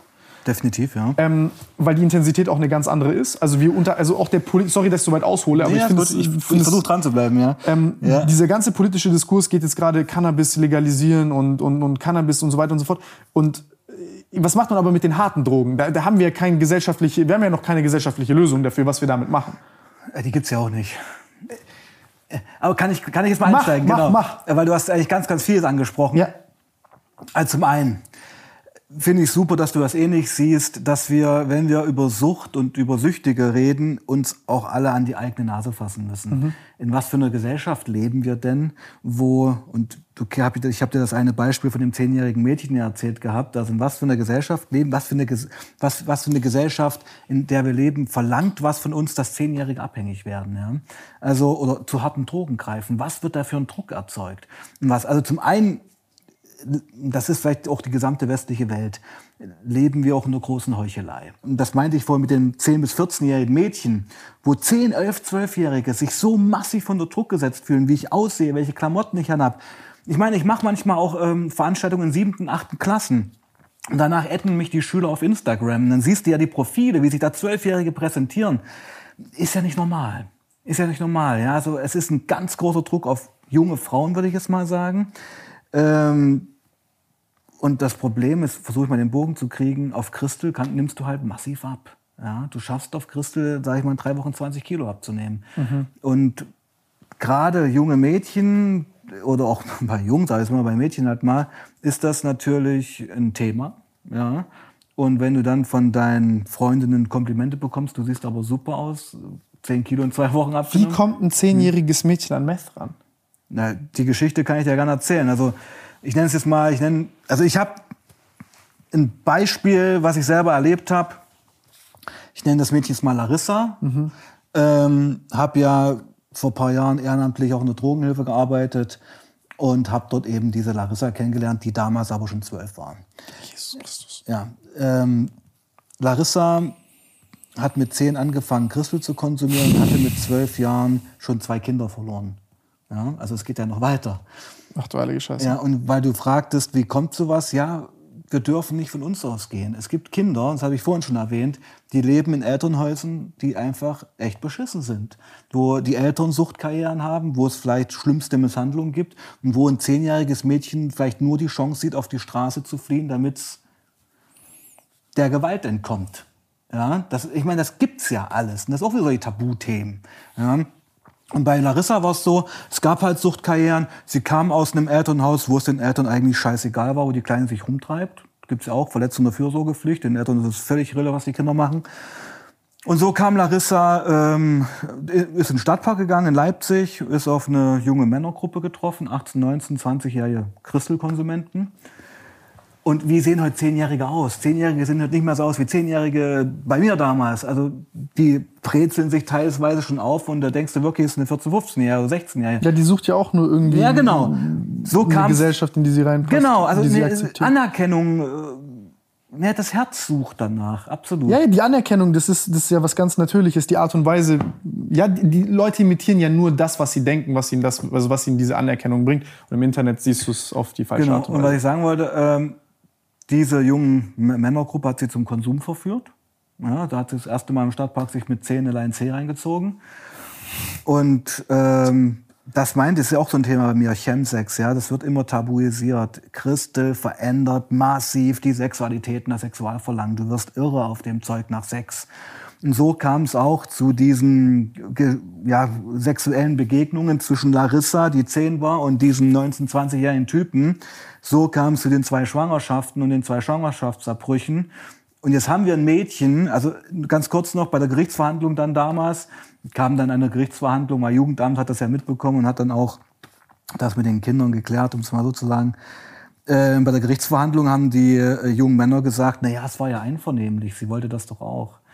Also denen war überhaupt nicht mehr bewusst, dass wenn ich als 20 Jahre mit einer 11-Jährigen schlafe, dass das ein Straftatbestand ist. Ja, aber das ist Christel, das ist die Veränderung, die Wahrnehmung. Und wir müssen uns doch fragen, und das meinte ich ja, in was für einer Gesellschaft leben wir, wo Zehnjährige Christel konsumieren, wo eine Zwölfjährige schon zwei Kinder verloren hat. Und das sind eben die unbequemen Fragen, die jetzt kein Politiker oder so gern beantworten möchte, weil da müssen wir alle vor unserer eigenen Tür kehren. Da gibt es ja was ganz Interessantes mhm. dazu. Ähm, da gibt es ja diese Abwasserstudie SCORE, glaube ich, heißt die mhm. sitzen auch in Dresden. Mhm. Da tut die TU Dresden ja untersuchen, deutschlandweit ja, ja, ja, äh, und auch in Europa. Die, die untersuchen das Abwasser von allen äh, äh, Städten. Genau. Und in den, äh, in den Abwässern hast du im Nanogrammbereich, also so ein Milliardstel Gramm, hast du verschiedenste äh, Spuren von Drogen. Und das ist ganz interessant, so kannst du quasi wirklich gucken, wann, zu welchem Zeitpunkt Leute äh, Drogen konsumieren ah, okay. und welche. Ja, ja, ja, ja. Und, und das ist aber auf freiwilligen Basis in ja, Deutschland. Ja, okay. Das ist nicht verpflichtend. Ja, okay. Und äh, es gibt, glaube ich, elf Städte in Deutschland, soweit ich weiß, die das machen. Mhm. Äh, der Rest sagt halt, ist halt schlechte Presse für mich. Und jetzt muss ich mir überlegen, wir leben in Deutschland. Mhm. Also wir leben in Deutschland. Wir, mhm. haben die Techn wir haben die technischen Mittel zu gucken, mhm. wann wird welche mhm. Droge konsumiert. Mhm. Weil das ist, das, das ist eine Technologie, um das politisch ja darauf reagieren zu genau. können. Ja, also du musst, genau. nicht, du musst mhm. nicht Ermittler in, in, in Gefahr begeben lassen, um Informationen zu sammeln oder wie ja. auch immer. Das ist, das ist eine der elegantesten Arten herauszufinden, wie viel wo und wann konsumiert wird. Was passiert? Ja, der Bürgermeister sagt dann, lass lieber nicht machen, ich will nicht, dass meine Stadt äh, vielleicht auf dem Koks oder auf dem Gasranking auf 1 ist. Osten, ja, Christel, ja. Genau, genau aber egal, in welcher Stadt. genau, ja. Ähm, und dann da sind da so ganz banale Gründe, also so Ego-Gründe mhm. von dem Bürgermeister, mhm. die so ein Problem mhm. in halt der Zukunft, ich bin auch nicht naiv, das wird jetzt nicht nächstes Jahr verhindert, mhm. aber die in Zukunft, äh, also den ersten Dominostein vielleicht darstellen können von vielen, um dieses Problem in den Griff zu bekommen. Es war doch in den 90ern genauso.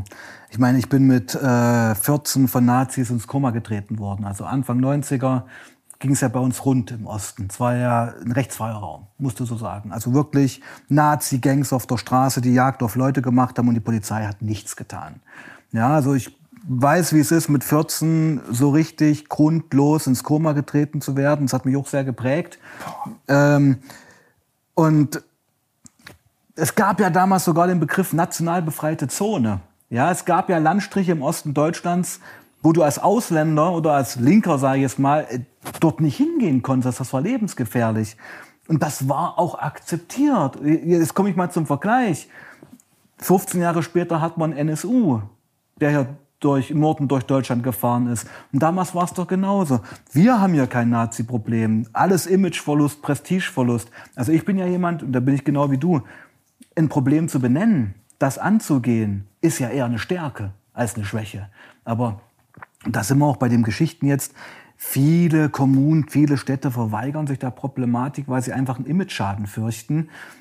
Obwohl ich eigentlich als Sozialarbeiter und Ex-Konsument sagen würde, das anzugehen, wäre doch eine Stärke, wäre zeitgemäß, wäre nach vorne gerichtet, ja, aber das spiegelt ja nur das wieder, was Stattdessen du auf jeden auf, jetzt auf, redet jetzt auf einmal jeder über Cannabis und so, weil, weil es jetzt passt, weil die Umfragen da sind. Also das, das, das, das, ist, das ist eine Sache, ich, ich sehe das hm. genauso wie du, mich, mich, mich hm. macht das extrem sauer. Hm. Ähm, und was jetzt die, ja, das, das, das ist auch aber so eine Sache mit dem Osten Deutschlands. Hm. Äh, generell, ich weiß, ich weiß nicht genau, welchen Grund das hat, aber auch so in der, ich sag mal, in der äh, medial ist Ostdeutschland auch sehr viel schwächer vertreten als der Total. Rest. Ähm, ich bin also ich, mein, mein, mein, meine Familie kommt nicht aus Deutschland, deswegen ich beobachte, also ich, hab, ich bin jetzt nicht aufgewachsen mit diesem Ossi-Wessi-Ding, mhm. äh, äh Ossi-Wessi-Ding, aber ich habe das dann auch so beobachtet und dann siehst du auch, ja okay, die, die zeigt man jetzt nicht so gerne. Das ist so, so ein Teil von Deutschland, den man nicht so gerne zeigt. Darüber berichtet man auch nicht so ist gerne. Krass, oder? Ja, ja. Das ist krass. Also überleg, das ist so der deutsche zweiter Klasse ja, oder es gibt ja auch Dunkeldeutschland, wurde ja sogar schon gesagt. Ja, ja genau, aber, aber das, also, dieses Gefühl bekomme ich, als wenn ja, ich dann gezielt nach. Und, da, und das ist ja die Antwort auf deine Frage. Der Osten, bin ich völlig bei dir. Und das hat jetzt nichts mit Ossi-Wessi zu tun, sondern es ist einfach nur ein Fakt. Der Osten Deutschland ist medial komplett unterrepräsentiert. Und somit ja auch Christel. Somit konnte Christel 20 Jahre lang dort wachsen, sich manifestieren, was eigentlich kein Schwein interessiert hat, was die Ossis machen. Ja, und wenn du dir anschaust, wie viele Medienanstalten du hier im Westen hast, hier gerade in Stuttgart, wir haben für drei Bundesländer in Mitteldeutschland eine Medienanstalt, den MDR. Für drei Bundesländer. Ihr habt, glaube ich, ja vier oder fünf. Das sind auch die, die zum Beispiel diese äh, Meth-Dokus gemacht haben. Ja, für drei Bundesländer, genau. Ja, ja, einzigen. Das meine ich aber, ja. Das ist ja der Punkt. Und ja, das spielt alles mit rein. Ich finde super, dass du das so ansprichst. Nur zu sagen, der zieht Meth oder was weiß ich, schwer drogenabhängig und weg damit, ist halt so einfach. Es geht so, spielt so viel mit rein. Wieso konnte Crystal ungestört sich 25 Jahre lang, Jahre lang im Osten manifestieren und breit machen? Da muss doch irgendwas ver, verpasst worden sein. Ja. Und das ist es ja augenscheinlich. Und ähm, das hat, und da gebe ich dir völlig recht, was mit der Unterrepräsentation des Ostens zu tun. Über 30 Jahre nach der Wende ist eigentlich eine Schande. Ja, und ich bin überhaupt kein Freund von dem Ossi-Wessi-Ding. Ich finde, das sind alles Landsleute. Und meine Frau ist ja selber, ist ja auch Ausländerin, also aus Asien sogar. Also ich habe das überhaupt nicht in mir, dieses Trennende. Ja, und Nee, aber allein dieses zum Beispiel nicht, nicht darüber berichten, ähm, so dieses, ja, vordergründig sagen, ja, wir sind alle eins, aber hintergründig dann so, ja, wir berichten jetzt eher im hierüber. Osten sind alles nur Nazis und Pegida. Ja, genau. So kommt das immer, ja Und genau. das, das finde ich, äh, da- das wird ja nicht dazu führen, dass, dass, man, das, dass man das Problem löst. Und ich finde das, äh, ja, ich, ich, ich finde das so eine, wie soll ich sagen, guck mal, das ist doch dasselbe. Da- Ob das der Junkies auf der Straße, ob, das, ob das irgendjemand ist hier oder dort, ähm, das sind alles Menschen, die ein immenses Potenzial haben. Man sieht es doch an dir. Du hast, ich weiß, wie viele Jahre hast du Meth konsumiert? Über zehn. Du hast über zehn Jahre, hast du eine der potentesten Stimulantien gibt, äh, die, die es gibt, genommen, hast es überlebt, hast den Entzug geschafft von einer Sache, wo Leute berichten, dass sie auch zehn Jahre später davon träumen, das zu nehmen. Ähm, wo, also, die, die, die, die, die, die, du weißt ja selber, wie schwierig es ist, von diesem Zeug loszukommen. Du hast geschafft, davon loszukommen. Du bist hier, äh, sprichst drüber, bist ein hochreflektierter Typ, hast ein eigenes Buch geschrieben und äh, hast dein Leben so krass gewandelt, dass du einen, einen riesengroßen Dienst für die Gesellschaft bringst. Ähm, ob der genügend anerkannt ist oder nicht, das ist eine andere Frage. Aber was ich sagen will, ist, mir fehlt dieser Glaube, dass man auch, dass man auch dieses Potenzial, wenn man den Obdachlosen sieht, dass man auch das sieht. Weil all das auch andersrum, dieses, dieses Abwärtspotenzial muss man auch in sich selber sehen, aber auch das Aufwärtspotenzial in anderen Leuten, was man in sich selbst sieht. Empowerment. Ja. Davon redest du, ja, ja, genau. Und das ist so eine Sache, die, ähm, wie soll ich sagen, also das, das, das macht mich immer krank, wenn ich das Gefühl habe, dass solche Sachen unter den Teppich gekehrt werden. Das macht, das, das macht mich, das macht mich wahnsinnig. Aber, ja, denn weil es, wenn du dich mit, ich bin ja nun wirklich Vollblutsozialarbeiter und habe ja äh, fast nur so eine Klientel. Ja, also so eine Klientel die nur schon abwerten, aber Leute, die am sozialen Rand stehen und die es im Leben nicht einfach hatten. Es sind Tabus, ja, in unserer Leistungsgesellschaft, wo alles höher, schneller, weiter, noch schlanker, noch fetter, noch Dubai-Urlaub und bam, bam, bam und keine Probleme. Weil, guck mal, was wird denn nur auf dem Schulhof gesagt zu jemandem? Du Opfer. Was ist denn das für eine Stigmatisierung? Da wird Opfer, jemand, der, der Gewalterfahrener zum Beispiel, wird stigmatisiert als, als entmenschlicht eigentlich. Das finde ich schon echt krass, wenn jemand sagt, du Opfer. Ja?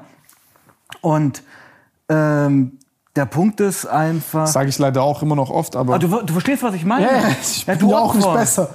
Ja, du Opfer, das sagt man so daher, aber das ist eigentlich krass, finde ich, weil man viktimisiert das ja. Ich meine, in, in, anstatt man für ein Opfer Empathie empfindet, tritt man halt noch mal rein. Indem man es verbal auch so framed, weißt du, was ich meine? Ja. Und ähm, sich eben mit Leuten zu beschäftigen oder Leuten diesen Empowerment-Ansatz zuzutrauen, braucht Zeit, kostet Geld, ähm, passt nicht in unsere Bling-Bling-Welt, wollen wir eigentlich gar nicht sehen, weil wir sind sowieso die Geilsten und wollen uns eigentlich nicht damit beschäftigen. Ja, das ist ganz einfach, weil es halt Also- nicht low-hanging fruit ist. Es ist halt nicht ein einfaches Problem zu lösen. Es gibt halt sehr viel einfachere Probleme zu lösen, mit denen man schneller Geld verdient. Aber das Problem ist, dass, äh, dass, dass du irgendwann so viele Leute hast, die, also das, das, das, das ist ja wie eine Infektionskrankheit. Das ist ein, ein sozialer Virus. Ähm, das sind Lebensumstände, das ist ein Nährboden, der existiert. Diese Umstände, du hast es vorhin gut gesagt. Wir vergleich, früher haben wir uns verglichen mit den Leuten im Dorf, in der Stadt, mit unserem sozialen Kreis von 10, 20, 30 Leuten. Heute vergleiche ich mich in einer Sache mit wahrscheinlich der besten Person derzeitig auf der Welt, die morgen wiederum abgelöst wird durch eine andere und so weiter und so fort. Und du vergleichst dich erstmal, das Vergleichen ist sowieso eine hirnrissige Scheiße. Aber du vergleichst Ist auch dich. menschlich. Es ist menschlich, Ja, aber ja, es macht ja. sich im Endeffekt macht sich nur krank und unzufrieden. Kenne ich, kenne ich alles. Ja. Ich meine, ich, ich habe ja dasselbe Problem. So, geht ich, mir ähnlich. Ich Geht verstehst, mir was ähnlich. ich meine? Ja, und das ist ja der Punkt. Es ist ja eine Sackgasse. ja. Es ist eine Sackgasse, weil ich kenne dieses Vergleich. Ich meine, ich bin auch Autor, ich gucke mir auch andere Autoren an und äh, manche sind erfolgreicher und da guckst du. Es ist ja beim Sport sicherlich auch ähnlich oder auf YouTube ist ja ähnlich. Ich meine, man ist in einem Wettbewerb und da bist du nicht gefeit davor und ich auch nicht. Muss ich ganz klar sagen. Und ich habe auch meine schwachen Momente, so ist es ja nicht. Aber ich bin jemand, der versucht schon, das auch wahrzunehmen bei mir und da was draus zu machen oder den Schalter umzulegen, weil es sind ja sehr destruktive Gefühle. Und die Frage ist wirklich, weil du es vorhin sagtest, mit diesem ganzen Lifestyle, diesem Bling-Bling und ich kenne den, ich mache das und das. Also diese ganze Influencer-Welt, diese ganze Instagram-Welt, macht das wirklich glücklich? Das frage ich mich immer. Nein, macht's nicht. Macht es eigentlich nicht. Nein, ja. also das, das, das, das ist ein Man Rezept ist ja zum ein. Getriebener, ein Getriebener. Ja, ein Rezept Das, ist, das ist ja ganz einfach. Also Hm. im Endeffekt ist das so. Du hast, du, hast, du hast eine technologische Landschaft, das sind die, das sind die Technologieunternehmen und die Algorithmen. Hm. Die bringen im Endeffekt analog wie zu so einer prähistorischen Zeit, nimmt man die Dinge, die Menschen am allermeisten antreiben, auch aus einer, ich sag mal, biologischen, evolutionären Sicht. Also was sind die stärksten Reize, die auf unseren menschlichen Ja. Körper einwirken, die wir natürlich nennen? Das ist Sex. Als ein Beispiel, deswegen sehen wir eine hypersexualisierte Gesellschaft, Nahrung weil wir. vielleicht auch? Wie bitte? Nahrung, Essen? Nahrung, genau, Nahrung Mhm, sowieso. Ähm, das jetzt nur, ich finde Nahrung immer so ein bisschen schwierig, jetzt in dieses Internetding einzupflegen, aber ich finde Sex. Finde ich so- überhaupt nicht. Nahrung heißt ja nicht Schweinemarken. Nahrung heißt ja hier, die ständig diese Influencer essen, dieses nur ein Shake und dann. Ah, okay, so meinst ist du. ja Ja, auch ja. Nahrung, ist ja Ja, ja, okay, eine verstehe. Veränderung der Esskultur auch alles. Ja, ja, ja. Verstehst Verstehe, verstehe, meine, verstehe, verstehe, verstehe, verstehe, was du meinst.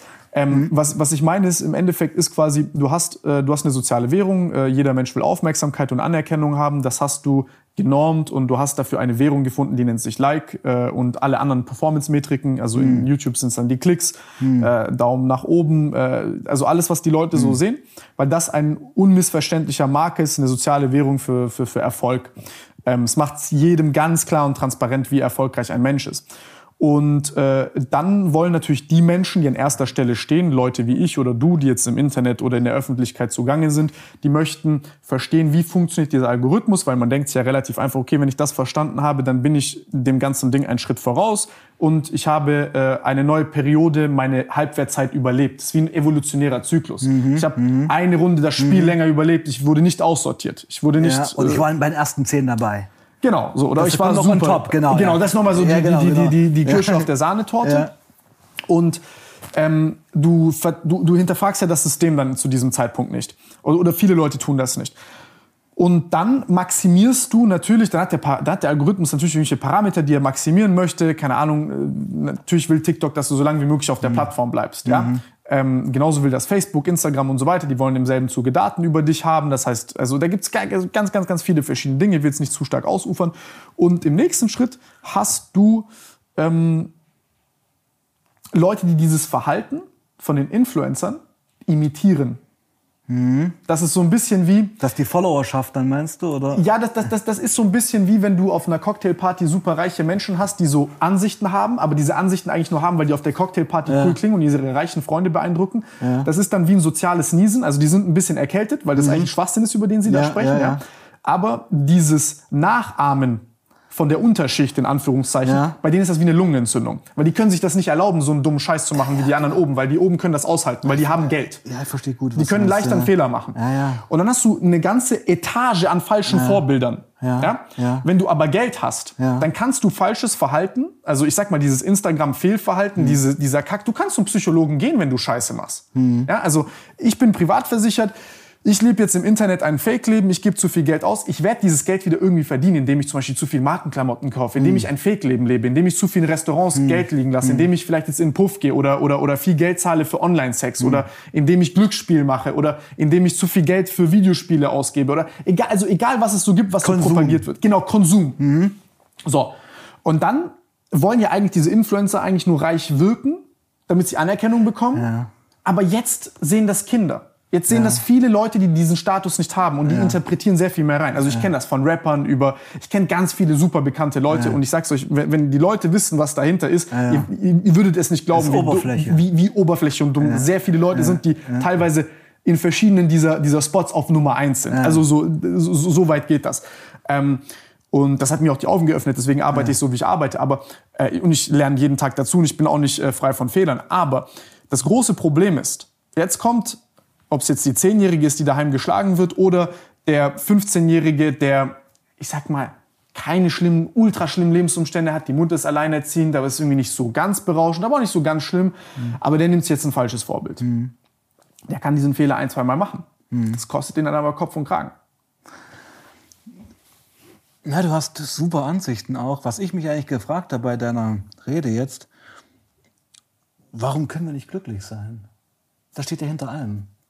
Warum können wir nicht glücklich sein in dem Moment, ich sage jetzt mal wir als Menschen jetzt oder als Menschen der westlichen Gesellschaft, weil es ist ja immer dieses Streben nach diesem, es war ja früher genauso, warum hat denn, sage ich mal, die Mittelschicht ständig sich Dallas und sowas angeschaut? Solche Soap-Shows, wo Millionäre, sage ich mal, ihren Lifestyle zeigen, ist ja unerreichbar auch für unsere Elterngeneration gewesen und sie haben es ja trotzdem gesuchtet. Ja. Ja, also du weißt, was ich meine. Also was heute Influencer Life ist, war früher äh, Dallas Falcon Crest oder irgendwelche ausgedachten Millionär-Amis Stories. Es ist ja immer der Traum nach dem Unerreichbaren. Das könnte man fast sagen. Ja, ja, ich würde ja. es fast sagen, wir sind jetzt fast philosophisch auch geworden. Und das kannst du sicher, du hast ja auch eine Karriere hinter dir sagen, wenn du den Punkt erreicht hast, auf den du jahrelang hingearbeitet hast, ist nicht das Glück eingetreten, was man sich eigentlich erhofft hat. Kann das nee, sein? ist es nicht. Ist das, es nicht. das ist, ist eine krasse nicht. Erfahrung, finde ich. Aber das, Ja. das merkst du, wenn du, wenn du zum Beispiel, das ist das, was ich meine. Ja, Ein. Influencer, der, der, der viel Geld hat, der, der kauft dann, keine Ahnung, Markenklamotten, teure Sachen zwei Jahre lang, dann merkt er, was das mit ihm macht. Ja. Aber dann lebt ein 15-Jähriger, Ja. der gibt sein Taschengeld Ja, irgendwie gerade noch so für aus, macht das sechs, sieben, acht, neun, zehn Jahre lang, versucht reich zu wirken, krass zu wirken, kriegt es nie hin, Mhm. aber dieses Verlangen steuert ihn. Ja, aber weißt du, was eigentlich auch der, Knack, der Knackpunkt ist? Es werden die falschen Werte vermittelt. Es werden genau die komplett falschen Werte und das also ich, ich, ich habe gerade parallel überlegt, deswegen Ja. bin ich gerade der Frage kurz ausgewichen. Okay. Ich, ich kann ich also das das sind sicherlich viele Dinge und ich mache mir oft darüber auch Gedanken. Ich glaube also ich sag mal so im Moment was was mich beschäftigt oder interessiert, woran ich denke, das teilweise liegt, ist ist ähm, sind zwei Sachen. Es ist einmal ist es ganz einfach sind es perverse Anreize, das sind Fehlanreize. Also das, was du zum Beispiel sagst mit dem Reichwerden oder so. Das heißt, irgendjemand entdeckt irgendeinen relativ einfachen Anreiz, wie man Menschen mehr oder weniger dann dazu man manipulieren kann. Und das Technologische, das zementiert das Ganze noch, weil es das nochmal massenverfügbar macht. Und dann glaube ich, dass sehr viele Menschen so die Angst haben, das zu verpassen.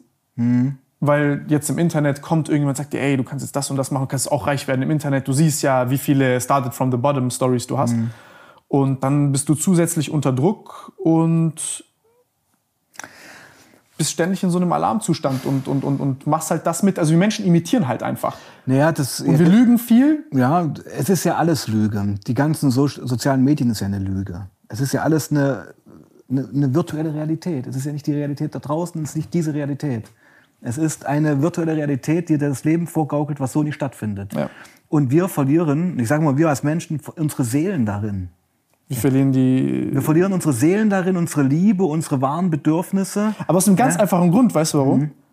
Weil wir nicht wissen, was unsere Seele ist und das ganze Problem der menschlichen Psyche überhaupt nicht verstehen. Weil wir nicht innehalten und einfach mal auf uns und unser Herz hören, uns die Zeit auch mal zugestehen, auch mal geduldig und achtsam zu sein, ohne Medien und uns einfach mal ganz natürlich kennenlernen. Und das nehme ich mich auch mit rein. Ich bin ja auch ein Internetopfer. Wie oft ich an diesem scheiß Handy hänge. ich glaube, jeder von uns Weißt hatte mal eine Zeit, wo er zuerst sein Handy auf, in die Hand genommen hat nach dem genau. Aufstehen. Und ich bin aber, und das finde ich gerade geil, dass es in die Richtung geht, man, man, das ist ja auch alles Sucht. Das sind ja Anreize. Ja, das ist das. Das ist dieses kurzfristige Belohnungssystem ohne irgendeine Nachhaltigkeit. Und das ist ja der Punkt. Und das bei dem Christel, wie man einen Bogen ist zu kriegen. Hochverzinstes Glück. Naja, es ist ein. Danke, dass du Glück gesagt hast. Ähm, auf Christel kaufst du dir Glück. Mit dieser Droge empfindest du so ein wahnsinniges Glücksgefühl, was nicht von dieser Welt ist. Nach diesem Glück wirst du ja süchtig. Ja? Aber dieses Glück hast du dir nicht verdient. Das habe ich dir auch schon am Telefon damals gesagt. Durch, was weiß ich, du hast das Fett gepumpt, du hast. Da sind die natürlichen ja. Endorphine da, ja. Du hast eine fette Arbeit geschrieben, du bist verliebt. Das sind doch natürliche Emotionen. Christel gibt dir dieses Gefühl, vielleicht noch potenziert, aber es ist von Anfang an eine Lüge, weil es nie so stattgefunden hat. Ich habe eine Frage Mhm. an dich, weil du es jetzt sagst. Also das gerade, als du erst gefragt hast, warum ist das so, habe ich mich gefragt. Mhm. Also die Komplexität eines Menschen ist ja nicht darstellbar in einem Like oder anderen Social-Media-Metriken, ähm, die Aufmerksamkeit messen, die super wichtig ist für Menschen, weil sich ja ein großer Teil deines Belohnungssystems auch danach organisiert, das zu maximieren, überleb. Ein Teil davon ist diese soziale Dimension. Ähm, aber wir kriegen das ja nicht hin. Also deswegen können wir nur diese, ich sag mal, diese schlechten äh, Gewohnheiten oder diese sehr starken natürlichen Treiber maximieren, wie zum Beispiel Sex. Also Prostitution war eines der ersten Geschäfte. Jetzt siehst du, passiert das im Internet auch als eines der ersten Sachen, wie zum Beispiel Porno-Websites. Der Traffic ist einer der größten. Muss ich gleich was dazu sagen? Ich bin sogar der Meinung, dass Porno-Traffic nach oben geht, aber rein sexuelle Begegnungen abnehmen zwischen Menschen. Safe, safe, safe. Das viel ist ja das. Kranke. Ja, ja. Ja? Okay, Jetzt, gut, jetzt, ja. ja, ja, ich, ich, ich, ich sehe das genauso wie du. Ja. Und jetzt, jetzt ist meine Frage an dich. Wir hatten es vorhin mit dem Alkohol und den Zigaretten, das sind Einstiegsdrogen und die, ähm, die machen es Menschen leichter, andere Drogen zu nehmen und sie verändern ja auch irgendwo die Persönlichkeit. Bei Crystal hast du das ja auch wahrscheinlich gemerkt bei dir. Äh, also ich kann es jetzt nur so berichten, wie ich es gelesen habe, ist man ja am Anfang auch ein bisschen empathischer, beziehungsweise dieses Soziale ist ja noch bei den ersten paar Malen dabei beim Konsum, aber das geht rapide weg. Ja, anders. Also du, ähm, es sind immer verschiedene Etappen und verschiedene Welten. Also dieses, dieses gesellige, empathisch würde ich definitiv streichen, das bist du auf Christel nicht, ähm, hast du mit deinen Suchtkollegen. Okay. Ja, also wenn du mit Buddies zusammen konsumierst, hast du natürlich eine geile Party. Äh, Das, aber mit einem cleanen Menschen würdest du jetzt nicht klarkommen. Ja, okay, verstehe. Ja, also so und der Freundeskreis ändert sich dann ja auch. Also wenn du wirklich lange Zeit konsumierst und irgendwo auch in diese Sucht rutscht, wirst du ja keine normalen Freunde mehr haben. Es sind eigentlich zu 90 Prozent deine Suchtkollegen und das merkst du in dem Moment, wenn kein Stoff da ist, dass ihr keine Gesprächsthemen habt. Es geht immer nur um die Droge. Ja. Und deine natürlichen, deine natürlich gewachsenen Freundschaften, würde ich es mal bezeichnen, über Jahre. Und das, das sind wir jetzt beim Thema Zeit auch wieder. Wir nehmen uns für nichts mehr Zeit. Wir nehmen uns für Beziehungen keine Zeit mehr, für Sexualität keine Zeit mehr, für Erfolg keine Zeit mehr. Jeder denkt ja jetzt, von heute auf morgen brauche ich 100.000 Follower, sonst mache ich das nicht. Ja? Und wir nehmen uns eben keine Zeit für uns. Und zurück zu den Freundschaften nachhaltige, fundamentale Sachen brauchen Zeit, müssen in deinem Leben wachsen.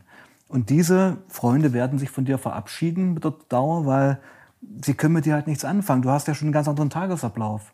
Du bist früh um vier wach, wenn normale Leute schlafen. Äh, wenn auch Sexualität zum Beispiel. Ich meine, du kannst auf Christel zehn Stunden lang durchhacken. Ja, das schafft aber jetzt ein normaler Mensch oder eine normale Frau, die jetzt deine Sexualpartnerin ist, nicht so. Weißt du, und es, du, das wird, dein Herz wird ja auch abgetötet durchs Christel. Ja, also, ich kenne ja Situation, also meine sexuellen Begegnungen waren immer so, dass ich hatte nie Frauen, die konsumiert hatten. Also bei mir war es immer so, ich war drauf und mein Gegenüber, also die Frau, ich bin ja heterosexuell, ähm, war nicht drauf, hat mich geliebt. Und das finde ich jetzt ganz, das muss ich erzählen. Und das hatte für mich schon fast im Nachhinein jetzt auch eine Art von Missbrauch. Die Frau hat mich empfangen mit ganz realen Gefühlen, mit Emotionen, ja, mit, ja, vielleicht auch Liebe. Liebe ist ein großes Wort, aber mit, sie wollte mit mir schlafen aus reinem Herzen, so kann ich sagen. Ich komme dahin als der total triebgesteuerte Junkie, um die Alte halt wegzuknallen. Merkst du das Gefälle? Ja, es ist ja völlig, es ist ja, wie soll das zusammenpassen? Und die schlimmsten Situationen, an die ich mich heute noch erinnere und die ich, wenn mich Leute fragen, was ich bereue, sind das solche Momente. Ich meine, wenn du zwei, drei Stunden was gemacht hast im Bett, ist ja auch schön, auch, auch clean, schön. Aber zu, zu einem Sexualakt gehört ja auch das, das Kommen, das Einschlafen, das Kuscheln, das Runterkommen. Das gehört ja mehr dazu als nur das stumpf, stupide Rumgemache. Das kannst du halt nicht geben. Ja, du bist mit dem Akt fertig, die Frau liegt neben dir, was weiß ich, legt sich an deine Brust, will mit dir einschlafen, du starrst als C-Junkie mit aufgerissenen Augen ins Dunkel, kannst mit der Situation überhaupt nichts anfangen, Wirst, äh, hast drei Optionen, entweder noch eine zu ziehen, die alte nochmal zu knallen oder dich sofort zu verpissen. Das ist dein Leben, das ist deine Empathie. Und dadurch sind noch viele Beziehungen ja zerbrochen. Ja.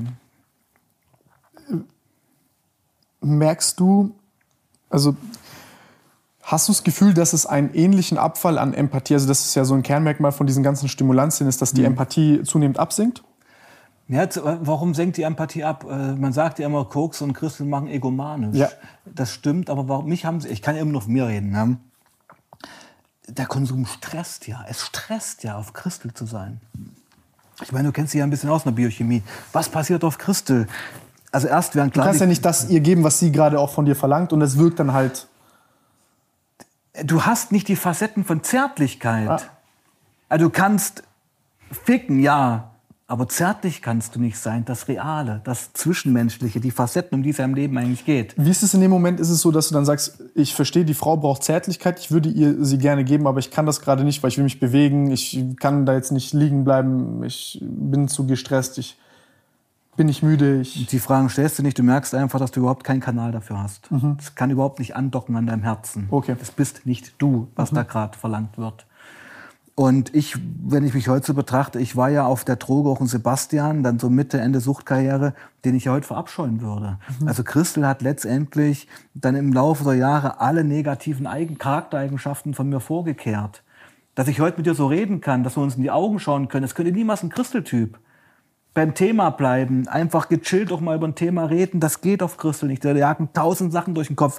Du bist, sitzt auf glühenden Kohlen, du würdest am liebsten jetzt, das müssen wir vielleicht nachher auch noch besprechen, profanste Tätigkeiten machen. Ich habe ja Leute getroffen, die haben auf Christel acht Stunden lang Schrauben sortiert und fanden das großartig. ich habe auf Christel mit der Zahnbürste das Wochenende meine, meine, mein Bad sauber gemacht. Jede Fuge, jede Fliese. Fett dazu Beat gehört voll auf Christel. Es war das Geilste, was es gab für mich. Ja? Und dann gibt's, das kann ich vielleicht auch noch ein Foto zeigen, dann gibt's eben auch Leute, die kratzen sich tagelang auf Christel am Kopf. Und das Foto könnte man vielleicht mal anschauen nachher. Weiß nicht, ob man das ja dann zeigen kann. Aber das zeige ich auch in meinen Veranstaltungen immer, weil Ja. das ist das perfekte Beispiel, dieses Foto für Kontrollverlust auf Christel. Und Christel ist nicht umsonst auch Mittel der Schlägerszene. Also gerade zu Huls dritte Halbzeit, ja, wird sich fett Christel reingezogen, wirst aggressiv, wirst kräftig. Ich meine, ich arbeite auch mit der Polizei zusammen. Und die bestätigen mir, du brauchst manchmal, und darum habe ich das vorhin mit dem Sport doch so erwähnt, sieben Beamte, um so einen Christeltypen zu fixieren. Die Leute haben unmenschliche Kräfte, weil dein Körper in einem Alarmzustand ist. Es wird ja auch Adrenalin ausgeschüttet. Ja, das ist ja wie so Todesangst eigentlich. Und darum, jetzt kommen wir zurück, es stresst. Es stresst, auf Christel zu sein. Du bist ja nicht gechillt wie wir jetzt. Du bist ja voll drauf. Und wenn du dann noch vier Tage nicht gepennt hast und noch 20 Bonks geraucht, dann weißt du ja ungefähr allmählich, wo die Reise hingeht nicht ins blühende Leben. genau. Und jetzt zurück zu den sozialen Medien. Diese, das Wort allein schon soziale Medien ist eine Lüge. Ja, also virtuelle Sozialisation könnte man sagen, weil ich bin der Meinung, und das, mein, das siehst du sicherlich ähnlich, Facebook, Instagram und Co., wie sie alle heißen, die erfunden wurden, uns zu vernetzen, haben eigentlich zu individueller Einsamkeit geführt. Ja. Wir, ich glaube, die Menschen waren heute noch nie so einsam ähm, wie, wie, also noch nie so einsam wie heute, trotz dieser ganzen Vernetzung. Und das ist echt, das ist schräg, das ist auch gefährlich, finde ich. Das macht mir auch Sorge. Ja, eben, ich Ja. sehe das genauso. Ich sehe das Genau. eins zu eins genauso. Und diese Vereinsamung und, und, und vielleicht auch diese Jagd nach Bekanntheit und, und, und, und Aufmerksamkeit, siehst du da, also sagst du da, okay, das, also was, ich finde es ich find's einerseits interessant, wie so eine Technologie, die ja auch irgendwo, ich sag, dieses Verhalten vielleicht, wenn wir jetzt mal nur anhand von Marker im Belohnungssystem gehen, ist das ja auch ein sehr interessanter Forschungsgegenstand, ist das mit einer Sucht zu vergleichen? Haben wir die ähnlichen Veränderungen im Hirn? Ähm, und auf der anderen Seite jemand, der diese Verhaltensänderungen durch eine Droge wie Crystal Meth oder vielleicht auch andere Drogen hautnah erlebt hat an sich, an anderen Menschen. Ich finde das ganz interessant. Äh, ja, so mal von dir so, so ich glaube, du hast ein sehr starkes Bauchgefühl. Ja, letztendlich geht ja alles übers Belohnungssystem. Und diese Likes und diese Views und diese Abonnenten sind ja eine Belohnung. Und Drogenkonsum ist ja letztendlich auch eine interpretierte Belohnung. Also man denkt sich das erst mal am Anfang. Das ist ja wie mit einer Zigarette. Man muss ja nicht immer Christel bemühen. Man kann ja auch Zigarette nehmen. Ich meine, wann rauchen denn Leute? Leute rauchen eine Zigarette, wenn sie rauchen, nach drei Stunden Arbeit. Erstmal eine Kippe. Ja? Leute rauchen nach dem Sex. Oh, Kippe. Also das meine ich halt. Also irgendwo ist Kippe nach dem Sex, so Belohnung nach Belohnung, ist sowieso Schlafen ja, nach dem Schlafen. Ja, ist, ist vielleicht heute nicht mehr so in Vogue, weiß ich jetzt nicht. Aber ähm, das muss man, also ich bin der festen Überzeugung, der Mensch ist ein Konsumtier. Punkt. Das heißt, wir müssen uns als Menschen ständig mit uns auseinandersetzen und mit unserem Konsumverhalten, weil wir einfach Konsumenten sind. Ob das jetzt Substanzen, äh, materielle Sachen oder Emotionen sind. Müssen uns anpassen. Wir müssen uns überprüfen, ob wir noch wahrhaftig sind. Und wir müssen uns überprüfen, ob ich eigentlich wirklich glücklich bin. Ja, und da sehe ich ein bisschen die Gefahr, dass ist ja echt eine gesellschaftsphilosophische Diskussion gerade geworden, aber finde ich gut. Ähm, wir horchen viel zu wenig in uns rein. Wir vertrauen uns auch viel zu wenig. Und das hast du ja vorhin auch gemeint. Ständig diese, diese Sicht zu den ganzen Influencern. Wie klein mache ich mich da durch eigentlich, obwohl ich doch so viel bin? In jedem Menschen steckt doch eine Welt. Ja, jeder Mensch hat doch ein Universum in sich. Und das finde ich schade, dass das anscheinend. Die allermeisten, glaube ich, haben da noch nie richtig reingeguckt. Weil, ja, das ist aber furchtbar. Das ist doch furchtbar. Weil, weil sie denken, dass das, ich bin ja nicht erfolgreich, also ist mein Genau. Universum schlechter als dem seins. Oder sie, sie wissen gar nicht, dass sie ein Universum in sich tragen. Das ist noch das schlimmer. nicht zu. Oder es wurde ihnen nie gesagt. Weißt du, sie, Ja, wurden nie ja, ja, ja, befähigt dazu, das so wahrzunehmen. Und Christel, um wieder den Bogen zum Christel zu machen, das äh, finde ich gut, dass wir da einmal immer so ein Spannungsfeld jetzt haben. Christel erschafft eben dieses Gefühl, dass du das hast. Es gaukelt dir es vor, aber es, die Phase kommt ja, wo die Droge dich im Griff hat und da sollten wir vielleicht auch mal drüber reden, wie eigentlich auch bei mir so dann der Bergab war. Also, Das, das Ja. würde mich interessieren, wie das Ja. jetzt von, wie, wie kommt, also, ich weiß nicht, das war bei den ersten Wochen, du nimmst Crystal. Du bist jetzt wach, Ja. vier Tage, drei Tage. Du gehst arbeiten, du bist am Arsch, du willst eigentlich drei Tage durchpennen. Wie zum Fick kommst du auf die Idee, das Donnerstag nochmal zu nehmen? Naja, also ich sag's mal anders, also weil du gerade sagst, haben wir vorhin gar nicht erwähnt, ähm, um Sonntag dann pennen zu können, bin ich halt dann Schlaftablettenabhängig geworden. Das Oh, kommt ja noch Jesus dazu. Ja, das meine ich ja. Also Christel ist eine Droge, die prädestiniert ist für Mischkonsum. Du wirst keinen Christelkonsumenten treffen, der nur Christel nimmt. Ja, und das, mein, das ist eigentlich die Botschaft jetzt, dass ähm, neben der harten Christelsucht ich auch eine ganz harte Medikamentensucht etabliert habe, weil das, wenn mich auch Leute jetzt fragen, was ich äh, für Schäden mitgenommen habe durch die Jahre, muss ich sagen, ich habe mir halt meine komplette Schlafhygiene zerstört. Ja, also wenn du wirklich eine Woche wach bist, drei Tage pennst, eine Woche wach bist und schätze mich eigentlich als sensiblen Typen ein, mach das was mit deiner Psyche. Und ich wäre auch jemand gewesen, ich wäre an der Klapse gelandet. Also ich wäre ein Kandidat für eine drogeninduzierte Psychose gewesen. Ich glaube, jeder Mensch, der eine Woche wach ist am Stück, kriegt eine Psychose. Manche stecken da ganz schön was weg, aber ähm, Also ich gehöre definitiv auch zu den Leuten, auch, die eine ich denke, ich, je reflektierter man auch irgendwo ist, je, je ich Ich glaube, man ist sensibler körpereigenen Prozessen gegenüber. Genau. Und wenn, da, wenn ich mir reinziehe, was für, was für eine mächtige Droge ich mir da reingefahren habe, es hat mich halt zerstört auch. Ja. Und am Ende war es ja so, ich meine, vom Ende rede ich jetzt von den letzten zwei Jahren, es hat ja gar nicht mehr geknallt. Ja. Es hat ja, die Wirkung war doch weg. Die Jahre, das ist doch der Punkt. Die ersten Male, wo es richtig reingescheppert hat und du auch irgendwie geile Momente auf der Droge hattest, die waren doch weg, die waren doch schon seit Jahren vorbei. Du hast dir das vorgegaukelt, dass es immer noch so ist. Jeder Typ rennt doch, jeder Konsument rennt doch diesem ersten Kick hinterher, der nie wieder kommen wird.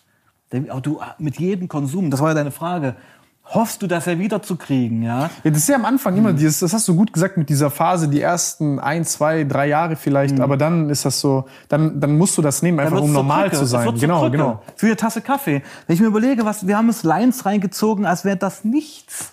Christel, ja, ich bin beim Kumpel vorbeigekommen, hey Buddy, alles klar, hast du was da? Ja, einfach was reingeknallt und dann vier Stunden mit dem Auto durch die Kante gefahren für nichts und wieder nichts. Ja, also völlig sinnlos, noch Jahre an dir vorbeigezogen, ohne irgendwas zu erschaffen. Ja.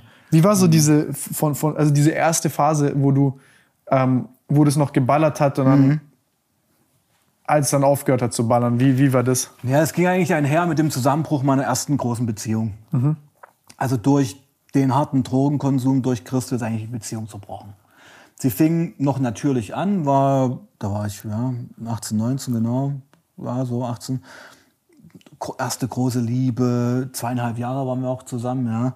Und durch den harten Drogenkonsum, der dann durch mein Band eigentlich entstand, das war so ein abgesonderter Freundeskreis, ging die Beziehung flöten, weil wie willst du als Christel-Abhängiger... Verheimlichst halt die ganze Zeit. Du, du verleugnest dich natürlich, du lügst, du verheimlichst, du bist ja eine andere Person. Du bist ja nicht mehr der Sebastian. Du bist jemand, der getrieben ist von dieser Sucht. Und der, man, ich bin der Meinung, bei Sucht verleugnet man sich immer selbst. Ja, es ist immer destruktiv, es ist immer Selbstzerstörung. Naja, und was ich sagen wollte, mit dem Zusammenbruch der Beziehung dann, das war so um 2000 rum, also das ist schon echt lange her, ja, bin ich dann aus Weißenfels nach Leipzig gezogen. Die Frau, also die Beziehung war kaputt, bin nach Leipzig gezogen und in Leipzig war das dann noch eine Steigerung eigentlich. Also dann warst du wirklich Großstadt. Und dann habe ich auch angefangen, allein zu konsumieren. Und ich finde immer, Steigerung von Sucht ist, wenn du. Nach drei Jahren hast du angefangen, allein zu konsumieren? Ja, es gab schon Teile Strecken, wo du. Naja, vorher war es halt Bandsetting, war es halt Abgammeln, Party machen, ja. Mhm.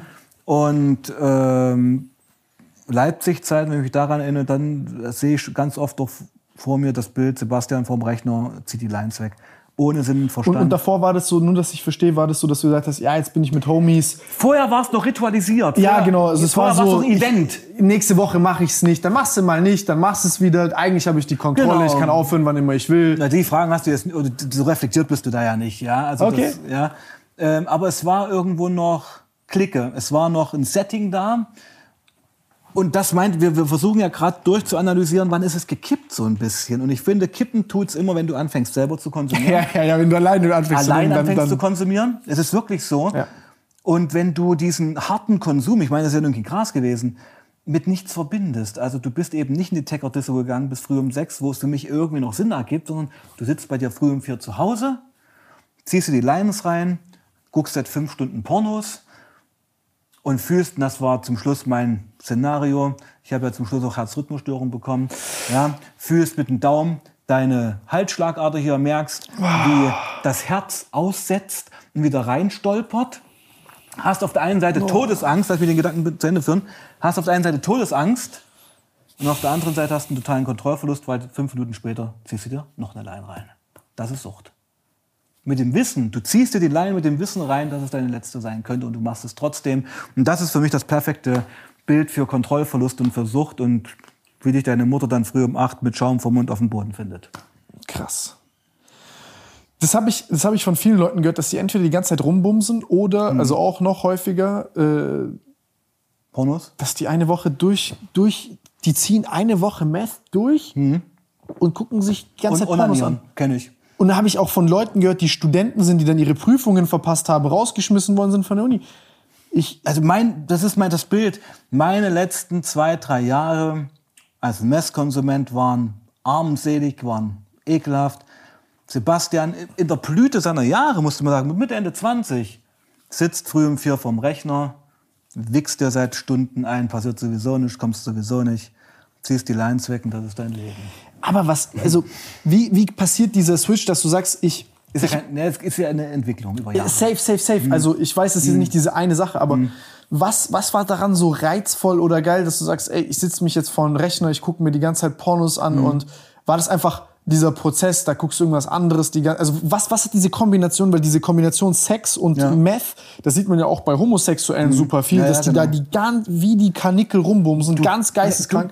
Du, du denkst nur noch an das eine. Ja? Ja. Also, es hat sich natürlich gesteigert. Das ist auch eine Entwicklung. Aber meine letzten fünf Jahre, das sind ja so peinliche Sachen passiert. Ich sitze jetzt hier so da mit dir und rede mit dir, denke an dich, denke an dich, der dort sitzt und bin da völlig dabei. Ziehst du in eine Line rein, denkst du nur an, nur ans Ficken, nur an Frauen, nur an Sex und wirst da auch triebig. Ich habe damals waren noch SMS-Zeiten. Wenn ich drauf war, habe ich Sammel-SMS an alle weiblichen Kontakte geschrieben, die ich im Handy hatte. Das ist wie krank, ja. Äh, hey, hast du heute Zeit? Das ist auch eine Scheiße. Wenn du dann zwei Tage später drauf guckst, denkst du, Alter, was hast du hier gemacht? Bist du irre? Da hast du halt. Aber es machen viele Leute heute nüchtern auch. Ja, naja, naja, gut, aber du hast dich ja geschämt dann. Das, das, ja, klar, klar, klar. das war ja nicht die Person, die du eigentlich bist. Wer warst du da? Du warst halt ein triebgesteuertes Monster auf Meth, was jeder Alte weggeknallt hätte. Ja. Ja, ob das so geil ist, weiß ich jetzt nicht. Und ob dich das wirklich befriedigt, ist ja die zweite Frage. Das ist ja nicht so.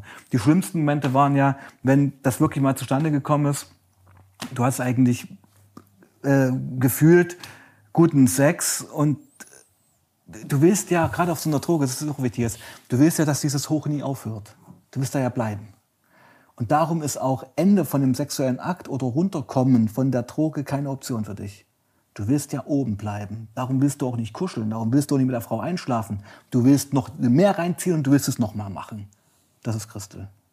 Keine Pause. Weiter, weiter, weiter.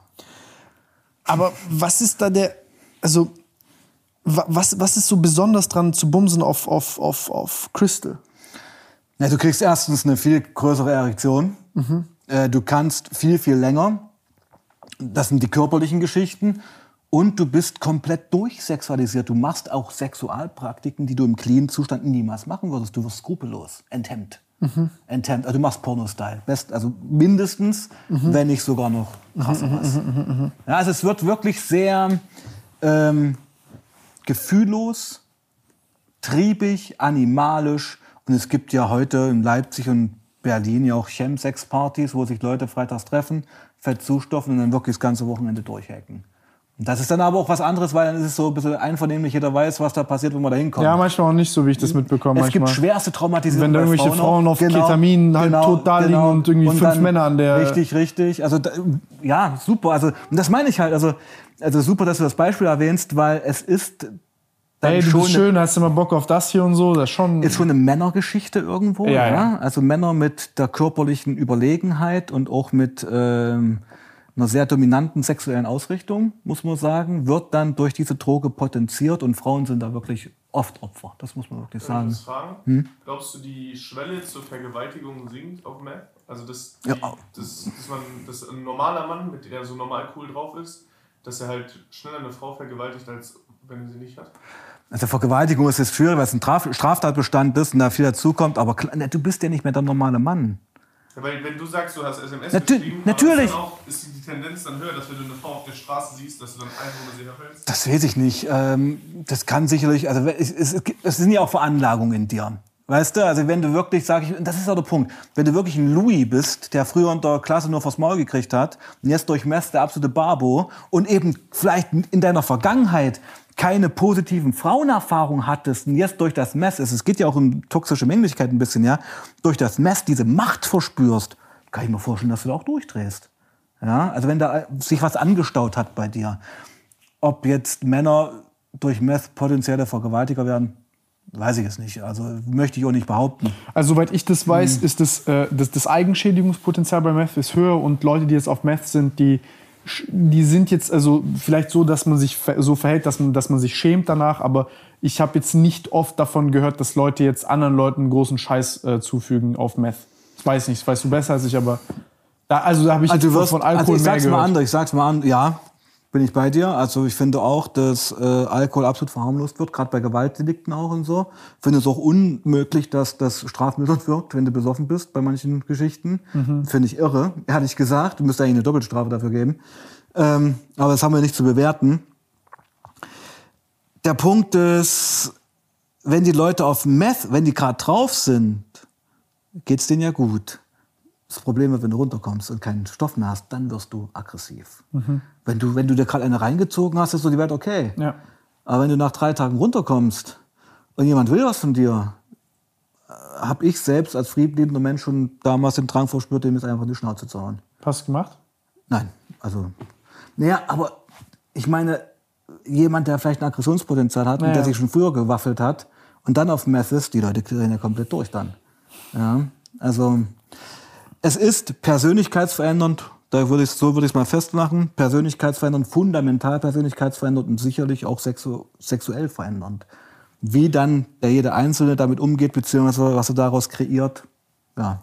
Wie, wie sieht hm. so eine Woche dann aus? Also du siehst, du bist jetzt, als du angefangen hast, selber Meth zu nehmen. Wie sieht dann so eine Woche aus? Wann pennst du? Was machst du, wenn du nüchtern bist? Was machst du, wenn du drauf bist? Wie lange bist du drauf? Wie viel ziehst du dann durch? Äh, wie, wie ja, das kann man ja nicht so nicht sagen. Das sind wir solche So ungefähr, ja, ja genau. Es, es, gab, es gibt ja verschiedene Phasen ja, von Sucht. Also das kannst du so nicht sagen. Also, Sag mal die schlimmsten. Die schlimmsten, ja, die schlimmsten sind eigentlich, dass äh, ich auf der einen Seite eigentlich immer ein verantwortungsvoller Typ war, der, oder noch bin, der aber immer auch seinen gesellschaftlichen Strich machen wollte. Das heißt, auch wenn ich vier Tage nicht gepennt hatte und voll im Arsch war, bin ich halt trotzdem früh um sieben auf Arbeit gegangen und stand, Alter. Ja, und stand dann acht, acht Stunden im Laden wie eine Leiche. Das waren wirklich Momente, die haben sich angefühlt wie ein ganzes Leben. Ja, also das, das war so, also letztendlich ist die Band damals ja auch an, an Crystal zerbrochen.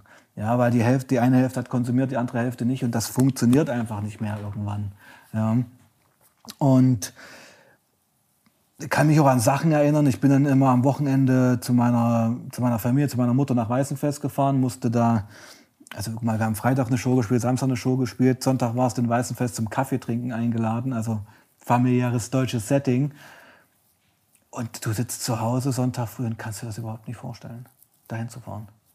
Du schaffst es körperlich nicht, geistig nicht und dann da am Tisch zu sitzen und sich Kuchen reinzuschieben, obwohl du eigentlich gar nichts kriegst und komplett zerstört bist, da war die Bahnfahrt schon eine absolute Folter. Ja, also, äh, und man muss natürlich auch sagen, du konsumierst ja nicht jeden Tag. Also es gibt schon Konsumpausen. Ja, aber dann gibt es halt immer wieder die Rückfälle. Und das ist das Problem. Ich meine, ich bin ja heute immer noch süchtig. Wie viele Rückfälle hast du, bis du richtig aufgehört hast? Tausende. Die Sucht besteht auch aus Rückfällen. Wenn du die Zigarette Klar. ausdrückst, hast du aufgehört mit Rauchen. Zündest du neu an? Ja, das hat Ding, Mark Twain hat schön gesagt, ich, mit dem Rauchen aufzuhören ist die einfachste Sache. Ich habe es tausendmal gemacht. Ja, genau, genau, das meine ich ja. Also ich versuche ja gerade eigentlich meinen letzten Rückfall so weit zu dehnen bis zu meinem Lebensende. Und ich träume heute nach über zehn Jahren Ausstieg noch einmal im Monat davon, wie ich mir eine Leine reinziehe. Krass. Und das, ist die, das sind die fünf Sekunden. Wir haben es ja damals auf CD-Hüllen noch gemacht, gab damals ja noch CDs. Ja, ähm, hier drauf geschmiert, CD-Hülle, dann haben wir mal die Krankenkassenkarte genommen. Also das war so ein Witz bei uns, draufgelegt, also mit dem Geldschein klein gemacht und dann jetzt und jetzt diese Geschichte hier, wie ich mich jetzt hier drüber lehne. Ich habe mir mit links gezogen, Geldschein rein, Nase zu und diese Bewegung. Mhm. Davon träume ich. Die hat sich so eingebrannt, auch dieser Abstand hier. Ja, wie das Rauchen bei Rauchen. Also, ja, das, das ist Konditionierung. Dieses, ja. Yeah. Und beim Rauchen ist ja auch ist ja manchmal gar nicht der Nikotinentzug, sondern ist dieses haptische. Ja, genau, das ist das da. Das hast du halt millionenfach gemacht und das vermisst dein Körper irgendwann. Ja, also das sind so Sachen, die heute das, noch mit dem Unterbewusstsein verankert sind. Ja. Wie ist das heute mit so Freunden und Co, die das vielleicht immer noch machen? Bist du dann? Habe ich nicht. Genau, also du, aber ich habe das zum Beispiel bei mir gemerkt, als ich dann aufgehört habe mit dem Kiffen. Ich konnte dann wirklich ein Jahr lang konnte ich nicht die Freunde sehen, die das machen. Weil ich wusste, wenn ich mit den chill, dann ist die Wahrscheinlichkeit, dass ich irgendwie eine schwache Sekunde hm. habe. Das ja, geht nicht. Und es fällt mir, es fällt mir, ich bin da weitestgehend über den Berg, aber ich muss sagen, manchmal denke ich mir auch so, boah, wäre wär geil jetzt. Hm. Das ist nicht zu, unter gar keinen Umständen zu vergleichen. Ich denke mir aber nur, wie viel schlimmer muss das auf Meth sein? Also ist das so, dass du, ich zum Beispiel weiß, ich kann jetzt mit Leuten im Raum sein, die das machen und es stört mich auch nicht mehr. Aber es hat lange bei mir gedauert. Natürlich, also ich äh, kann es ja erwähnen, habe ja selber einen kleinen YouTube-Kanal, wo ich auch heute noch mit aktiven Konsumenten streame. Mhm. Und da habe ich jetzt im letzten Jahr ein Mädel gehabt, kann den Namen ja sagen, Chiara heißt die, ist ja alles anonym. Ich mache das mit Chor nur, man sieht die nicht. Der erste Stream mit ihr war, wo sie völlig drauf war, wo sie völlig noch in der Sucht war. Wir haben doch Fotos gezeigt, die hat ja solche Lines gezogen von Meth. Das ist kein Scheiß. Brecherlines hatte die damals genannt. Die war halt voll dabei. Das ist irre, durch diese Streams und auch, das ist ja der Punkt, das unterschätzen viele, und das hast du sicherlich auch schon begriffen, viele Süchtige und viele Leute durchdenken ihre Geschichte natürlich. Aber das jemandem mal eine Stunde lang zu erzählen, mir dann zum Beispiel, ist was ganz anderes, weil dann fängst du an, Sachen zu begreifen. Ja, dann hast du es ausgesprochen und es arbeitet in dir. Ich mach's kurz, sie ist ausgestiegen. Und so ein Ausstieg aus so einer Sucht geht nur fundamental. Sie hat die Wohnung gekündigt, sie hat die Stadt gewechselt, sie hat einen Freundeskreis gewechselt. Du darfst da nie wieder hin. Das ist der Punkt. Und das war bei mir ja ähnlich. Ich meine, ich habe meinen Freundeskreis auch gewechselt, aber ich hatte ja ein großes, großes Glück. Ich weiß nicht, ob wir über einen Ausstieg irgendwann jetzt reden wollen, vielleicht. Wie oder? du möchtest. Ja, also ich habe das große Problem ist ja, ähm, was brauchst du, um aus einer Sucht auszusteigen? Das sind ja so die Fragen immer, ja. Und es beginnt ja wie alles im Leben mit eigenen Motivation. Es war deine eigene Motivation, in die Sucht einzusteigen. Und es muss deine eigene Motivation sein, da rauszukommen. Und es wird eben nicht von heute auf morgen passieren. Das ist der erste Punkt, den viele Konsumenten begreifen müssen. Ich habe so viele Leute gesehen, die durch Gerichtsverfahren, durch Jugendämter in Therapien gezwungen worden sind wenn du nicht selber aufhören Wenn du nicht willst, du wirst nicht aufhören. Wirst du nicht aufhören, sondern es noch schlimmer treiben äh. als vorher. Ja, und viele Konsumenten, das ist jetzt nicht PC, was ich sage, aber gehört dazu, gehen auch drei Wochen in Entgiftung, um eine gefederte Entwöhnung zu machen, damit der Stoff danach wieder richtig scheppert. Das gibt's auch. Ja. Fickt einen halt aber zusätzlich, ne, wenn man öfter so Entgiftungen ja, Ding macht. Also natürlich. bei Alkohol. Gerade bei Opiaten auch und sowas. Ja, ja. Irre, aber ich meine, ist, ja, Opiat ist nochmal ein ganz anderes Thema. Also, also ich, ich, würde jedem empfehlen, versuchen, das einmal zu machen und dann nicht mehr anzufangen, weil das ist auch für den Körper krasser Stress. Und ja. also bei Alkoholkranken zum Beispiel, die haben ja. teilweise, also je öfter Kannst die Entgiftung machen, dran. genau, je öfter die Entgiftung ja. machen, desto krassere, krassere langfristige Schäden haben Absolut, darum wird dir ja auch von einem kalten Entzug von Alkohol komplett abgeraten, weil du da sterben kannst dran als Konsument. Ja. Naja, aber ich sagen wollte, bei Benzo ist auch unangenehm, ja, kalten Zug zu machen. Mit, ja, das Schlimmste mit. Also ich denke so, Opiate, Benzo, Alkoholentzug ist, so, ist das Heftigste, weil da das Körperliche dazu kommt. Ja. Das hast du bei C ja nicht, das muss man auch erwähnen. Wie ist das? Wie ist da so der Entzug? Was, was war da bei, also... Ja, es ist die Psyche. Ich meine, das, also ich habe ja gemerkt, dass du dich in der Biochemie ein bisschen auskennst mhm. auch. Dein Dopaminhaushalt ist ja kaputt, ja. ist ja beschädigt. Und es wird jahrelang ein wie soll ich sagen, eine Dysbalance existieren in deinem Dopaminhaushalt. Also auch Sport, auch Liebe oder Emotionen werden dich nicht anheben. Und das ist ja das große Problem, wo Leute dann rückfällig werden, weil sie eben clean kein Glück mehr empfinden. Sagen, ich bin leer, das ich wird doch nicht mehr zurückkommen. Es, ich kann Sex haben, ich kann mein Kind umarmen, da ist in mir nichts mehr. Das Christel hat das zerstört. Aber es wird ja besser über das, Zeit, das wissen ja, Leute aber nicht. aber halte das mal durch. Ja, halte, halte das, das, mal durch. durch. Das ist echt krass. Und ich habe da Glück gehabt, weil ich das klingt immer kitschig, aber ich sage das gerne, mich hat die Liebe gerettet. Mich hat die, jetzt mal wieder beim Gesellschaften, wir haben ja so ein Fail für die Gesellschaft, ich merke das, ich habe mich auf die Liebe auch eingelassen, muss ich da sagen. Weil das machen wenige heute auch noch. Weil die, sich auf Liebe einlassen heißt ja auch, zwei Schritte zurückzugehen. Sein Ego klein zu machen. Mhm. Weil es hat auch viel mit Kompromissen, viel mit Verzeihen und Loslassen zu tun. Ja?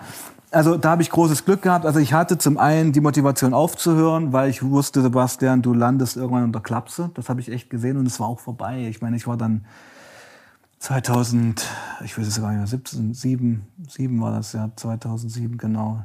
Ja, da war ich 30. Mit 30 war bei mir eine, also eine absolute ähm, Kehrtwende im Leben. Mit 30 habe ich angefangen nochmal zu studieren. Ist die Band zerbrochen. Ähm, habe ich mit dem C aufgehört und habe mich für die Frau entschieden, mit der ich eigentlich schon jahrelang was hatte. Meine Frau ist Indonesierin, kommt aus Indonesien. Wir kennen uns seit 1995, also seit über 30 Jahren. Und da war immer auch was und es war so ein Traum, ein Ideal, jetzt sind wir bei Idealen wieder. Und ich habe es dann klar gemacht. Ich habe mich dann für die Frau entschieden. Es war dann so auf der Kippe, weißt du, wo meine Frau auch gesagt hat damals, also hopp oder top jetzt. Entweder kommst du und du entscheidest dich für mich oder ich bin weg. Und dann bin ich ja. Und hat ihr schon, also sie wusste von deinem. Von nein, nein, nein, nein, Das waren ja Urlaubsbegegnungen. Also ich habe mhm. sie 96 kennengelernt. Und dann habe ich 97 nochmal besucht gehabt. In, also sie ist Balinesin im Norden von Bali. Da war dort damals kein Tourist. War ich der Einzige. Und dann gab es fünf Jahre Unterbrechung, bin ich in die Drogensucht reingerutscht, hatte auch andere Beziehungen hier in Deutschland, habe sie aber nie vergessen können. Das war so intensiv, mhm. so exotisch irgendwo auch, dass ich das wie ein Traum im Kopf hatte. Und dann bin ich nach meiner ersten Berufsausbildung, das habe ich ja alles gemacht. Also ich habe natürlich fett gestopft. Was hast, du, was hast du als Ausbildung gemacht? Fachinformatiker für Anwendungsentwicklung. Ja. Solide Sache. Solide Sache, aber niedrig gearbeitet. Bin ich eigentlich auch nicht, aber ich habe es gemacht. Ähm, bin nach der Ausbildung nochmal nach Bali geflogen, war, hat meine Mutter mir das Ticket nochmal geschenkt, so, weil sie sich echt gefreut hat. Ich fuhr mal an dem Ding herum, ich lasse es mal lieber. Ähm, ja, ähm, und habe dann die Frau wieder getroffen, habe sie ja gefunden und aus diesem Mädchen, das ist eine sehr private Geschichte jetzt, aber es war halt meine Rettung, muss ich echt sagen. Und aus diesem Mädchen ist eine Frau geworden und ich habe mich unsterblich verliebt, das muss ich sagen. Und das, viele lachen immer, wenn ich das so erzähle und auch in der Schule. Ich finde es komisch, wenn Leute oder, oder auch junge Menschen lachen, wenn man über Liebe redet. Aber weißt du, was ich meine? Ja? Also wirklich wahrhaftige Liebe ist heute ja irgendwie out. Ich erzähle weiter. Ich glaube, dass man das halt weniger erlebt im Moment und dass es halt aber da waren wir ja vorhin schon. Mehr ja? verschiedene, so das leichter zu begreifendere ist, das, womit man mehr prahlen kann, das, was. Ah, jetzt wieder, ja. Ja, also ich, ich, ich verstehe, ich versteh, was du meinst. Ich, ich, glaube auch, aber dass die Lebensumstände es manchmal vielleicht ein bisschen schwieriger machen. Also ich habe auch mich, äh, ja, also es ist. Ich weiß nicht, ich glaube aber, es ist auch nicht so eine Sache, die immer passiert, so schnell. Nee, eben. Und das wollte ich gerade sagen. Also ich hatte das große Glück, warum sage ich ja Glück? Weil mein, mein bester Kumpel hatte das nicht. Ja, der ist mit 35 am Schlaganfall gestorben vom Crystal. Das muss man vielleicht auch noch erwähnen. Ja, ähm, da komme ich gleich noch drauf zu sprechen. Ich hatte halt das Glück, das zu erfahren in meinem Leben. Und das muss ich mir jetzt zugute halten und mich dafür zu entscheiden. Und darum meine Botschaft auch in der Schule, ich mache das ja viel verstanden an Schulen, wenn euch die Liebe begegnet, dann haltet sie fest und investiert darin. Das haben viele Leute auch verlernt. Ja, also nach dem ersten äh, Streit wird ja, werden ja Beziehungen beendet, abgebrochen, es wird gar nicht mehr investiert. Und ich, ich rase jetzt durch mein Leben. Ich, letztendlich überschau dir mal an. Ich habe meine Frau 96 kennengelernt. Wir haben 2010 geheiratet. 15 Jahre später. Sind heute elf Jahre verheiratet. Ich kenne sie also seit 26 Jahren. Und das sind Prozesse im Leben, die nachhaltig und wahrhaftig sind. Es geht nicht so. Das ist die Botschaft. Ja. Es geht echt nicht so. Und das kann man auf alles übertragen. Weißt du, was ich meine? Klar. Es gibt nicht den schnellen Erfolg, es gibt nicht den, die, die schnelle. Äh, ich meine, Leben ist ja auch ein lebenslanger Prozess und ich hoffe, wir werden begreifen und ich, wir sind noch fit genug, bis ans Lebensende uns zu überprüfen und zu lernen. Weißt du, das ist doch ein wahrhaftiges Leben, ein ausgefülltes Leben. Wenn ich mit Ende 30 irgendwo sitze in einem Eigenheim und sage, das war's jetzt, ja, da kann ich mich auch aufhängen. Also, ja, klar. Weißt du, aber du weißt, wo ich nicht will. Und jetzt nochmal zurück zu meinem Kumpel. Also das ist ja auch der Punkt, das muss ich auch erwähnen hier. Ist eine sehr persönliche Sache, aber das ist 2018 passiert. Er war halt mein bester Freund eigentlich mit, aber auch Suchtkollege. Wir waren also vor der Sucht schon Freunde. Ähm, war auch ein Bandmitglied. Mhm. Und sind gemeinsam als Freunde in die Sucht gerutscht. Mhm. Das gibt es ja auch nicht so oft, dass aus Freunden noch Suchtkollegen werden. Und äh, er hat den Absprung nicht geschafft und ja, ist am Schlaganfall gestorben, ja, mit 35. Und ich habe ihn noch auf der Intensivstation besuchen dürfen. Und wenn du deinen besten Freund siehst mit Schläuchen im Gesicht und mit schon, ja, keine Ahnung, grauen Augen, ist das ein Bild, was du nicht vergessen wirst. Und darum sitze ich, glaube ich, heute auch hier. Darum mache ich das mit, mit, mit, ähm, mit den Veranstaltungen auch weiter, weil du, ich habe ja manchmal auch schon äh, so An, Anflüge gehabt, Sebastian, wie lange willst du das noch machen? Weil das Thema lässt sich ja nicht los. Mhm. Aber als ich ihn da dort gesehen habe, dachte ich mir, ich glaube, du hast ja einen Auftrag. Du musst das weitermachen. Weil es eben nicht die Präsenz auch in den Medien hat, wie es eigentlich sein müsste. So. Wie, ist, wie ist die Tendenz für dich persönlich? Hast du das Gefühl, dass es mehr wird? Christel? Ja. Natürlich. Das siehst doch schon daran, dass Christel kein ostdeutsches Thema mehr ist. Ja, dass mexikanische Kartelle sich in Holland eingenistet haben und dort fett jetzt Meth kochen. Ich meine, das sieht man ja auch an den medialen Berichten, Hartes Deutschland das aufgegriffen und auch, was weiß ich, Stand TV etc. Das hätten sie, glaube ich, nicht gemacht, wenn es nur in Sachsen gewesen wäre. Weißt du, was ich meine? Da können wir beide wetten, dass genau. das definitiv nicht so gewesen genau. Genau, also und das Problem ist aber, wir haben einfach 30 Jahre verpasst. Wir haben 30 Jahre verpasst. Wir, wir hinken der Aufklärung und den Informationen über diese Droge drei Jahrzehnte hinterher, weil es drei Jahrzehnte nicht die Beachtung erfahren hat, die es eigentlich hätte brauchen müssen. Jetzt sitzt irgendjemand hier, nimmt die Droge und sagt, ach, dann kann ich aber in zehn Jahren aufhören. Der Sebastian, der sieht ja topfit aus. Was sein neben Problem. was soll ich dazu sagen? Ja, ja du hast gesagt, die Schlafhygiene ist noch irgendwas, was vielleicht länger gedauert hat oder was. Was hat sich verändert seit dem Entzug? Ist irgendwas, sagst du, du hast äh, irgendwelche bleibenden Schäden davon getragen? Ja, körperliches nicht, ja. das muss ich sagen. Und das ist ja auch ein bestes Beispiel. Also, du kennst sicherlich diese Vorher-Nachher-Bilder aus den Staaten. Mhm. Meth. Ja. Faces of Meth heißen die ja. Finde ich irreführend. Nicht jeder Meth-Konsument sieht so aus. Ich habe nie so ausgesehen. Und diese Bilder sind auch sehr amerikanisch, weil wenn du dort in Staaten deine Zähne durchs Messrauchen verlierst, gibt es eben keine AOK, die dir halt ein Kassengebiss reinpasst, sondern du wirst dein Leben lang damit rumrennen. Mhm. Also ist, diese Bilder, Faces of Meth, sind natürlich auch Symbol für ein total desaströses Gesundheitssystem der USA. Mhm. Kein Geld, keine Gesundheit. Bam. Und es interessiert dort kein Schwein, wie es da geht finde ich auch mal ganz wichtig, mal den Bogen auch Amerika, USA aufzumachen. Ja, so gerade Opiatkrise USA ist ja eine, ist von, vom Staat eine lancierte Krise, ja, muss man sagen. Also die fetten Pharmaindustrien haben ja Eukadol, Oxycodon zu Spottpreisen bei Fentanyl, Zahn, Fentanyl zu Zahn-OPs verschrieben. Ja, ja. ja und jetzt, jetzt, ist, jetzt sind wir wieder beim Thema, wo ich mache ich einen Kreis zu. Weil es eben nicht irgendwelche Schwarzen in Ghettos wie in den 80ern an Crack verrecken, sondern weiße Mittelschichtskids, jede Woche an ist außer Kontrolle gerade, ne? Nee, es hat halt die herrschende Klasse betroffen. Ja, genau, das, das, ist außer Kontrolle gerade Genau. von dem, was. Solange es, sag ich mal, ghettoisiert war, solange es im Osten nur war, hat man es halt ignoriert. Jetzt kommt Solange es nicht die Wählerschaft ist, juckt sie nicht. Ja, jetzt kommt es halt hier in Stuttgart an oder was weiß ich und ja, da wird man halt hellhörig. Dann ist auf einmal der eigene Sohn. Das durchzieht sich durch alle sozialen Schichten. Also ich kann nur noch ein Beispiel sagen, was wirklich der Hammer war, was mir echt schockiert hat. Da hat sein, auch eine Geschichte aus Sachsen, da hat sein Vater, so wie man es halt macht, seinen Sohn zum Judo-Unterricht geschickt, damit der Junge nicht auf dumme Gedanken kommt. Der hat seine erste Line mit dem Trainer in der Umkleiderkabine gezogen. Lein was? Line. Meth? Ja, What the fuck? vor dem Wettkampf.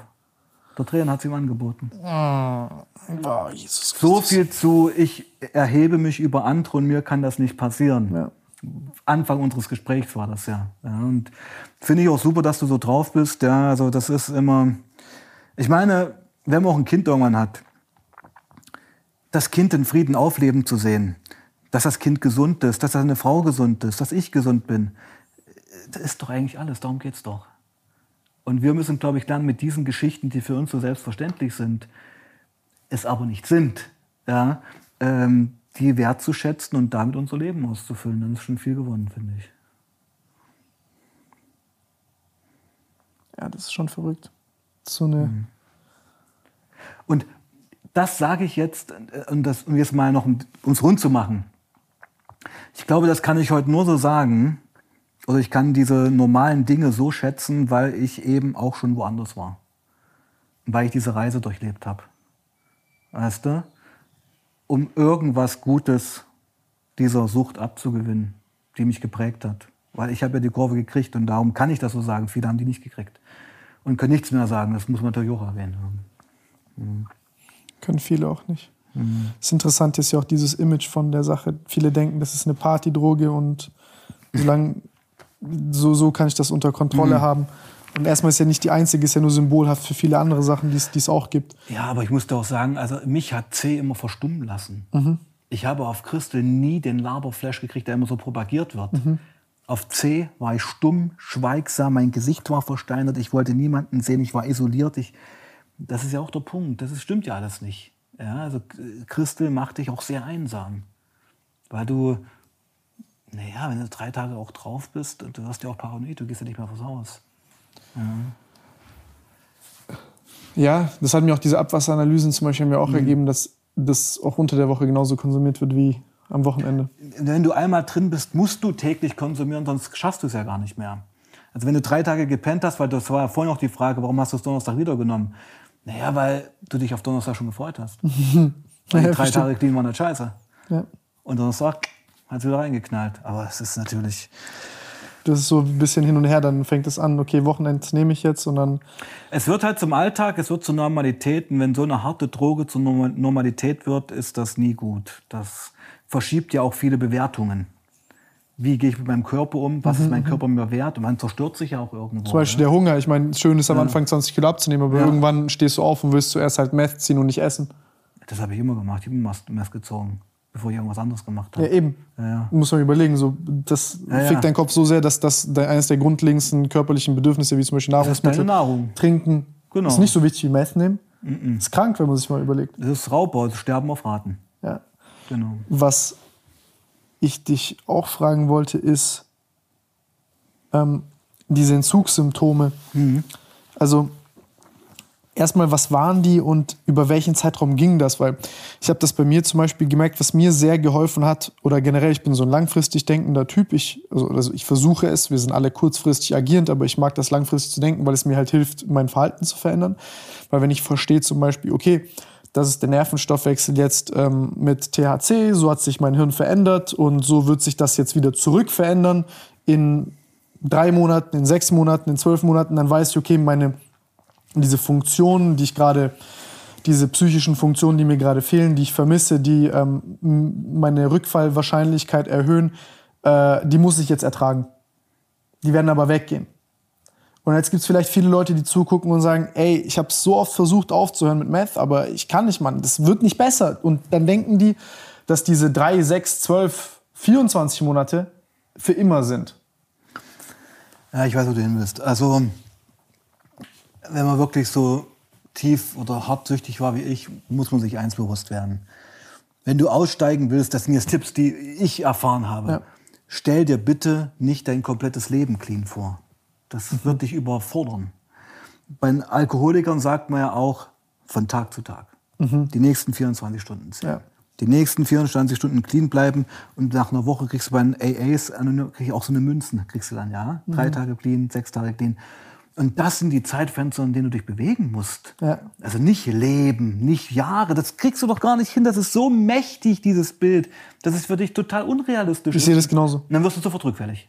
Weil ja. es so frustrierend ist, dass du das schaffst du sowieso nicht. Weil dann denkst, oh, dann darf ich das ja nie wieder mehr machen. Aber wenn du sagst, ich muss nur morgen. Ja, Weil dann denkst du gar nicht na, nach. Wenn man natürlich sagt, dann darf ich das nicht, das zeigt mir eigentlich natürlich, dass du nicht bereit für einen Ausstieg bist. Ja. Ja, also wenn ich das nicht mehr machen darf, also ich würde mich ja freuen, es nicht mehr machen zu müssen. Das ja. wäre so der Punkt. Ja. Ähm, von Tag zu Tag, von Woche zu Woche, von Monat zu Monat, von Jahr zu Jahr. Nur so geht's. Und bester Freund von mir, mit dem mache ich auch ein paar Interviews immer auf dem Channel, sieben Jahre clean, auf Montage gefahren, eine dein Zehe, dann wieder acht Jahre drauf. So kann es auch gehen. Einmal süchtig, immer süchtig. Das muss man sich bewusst sein.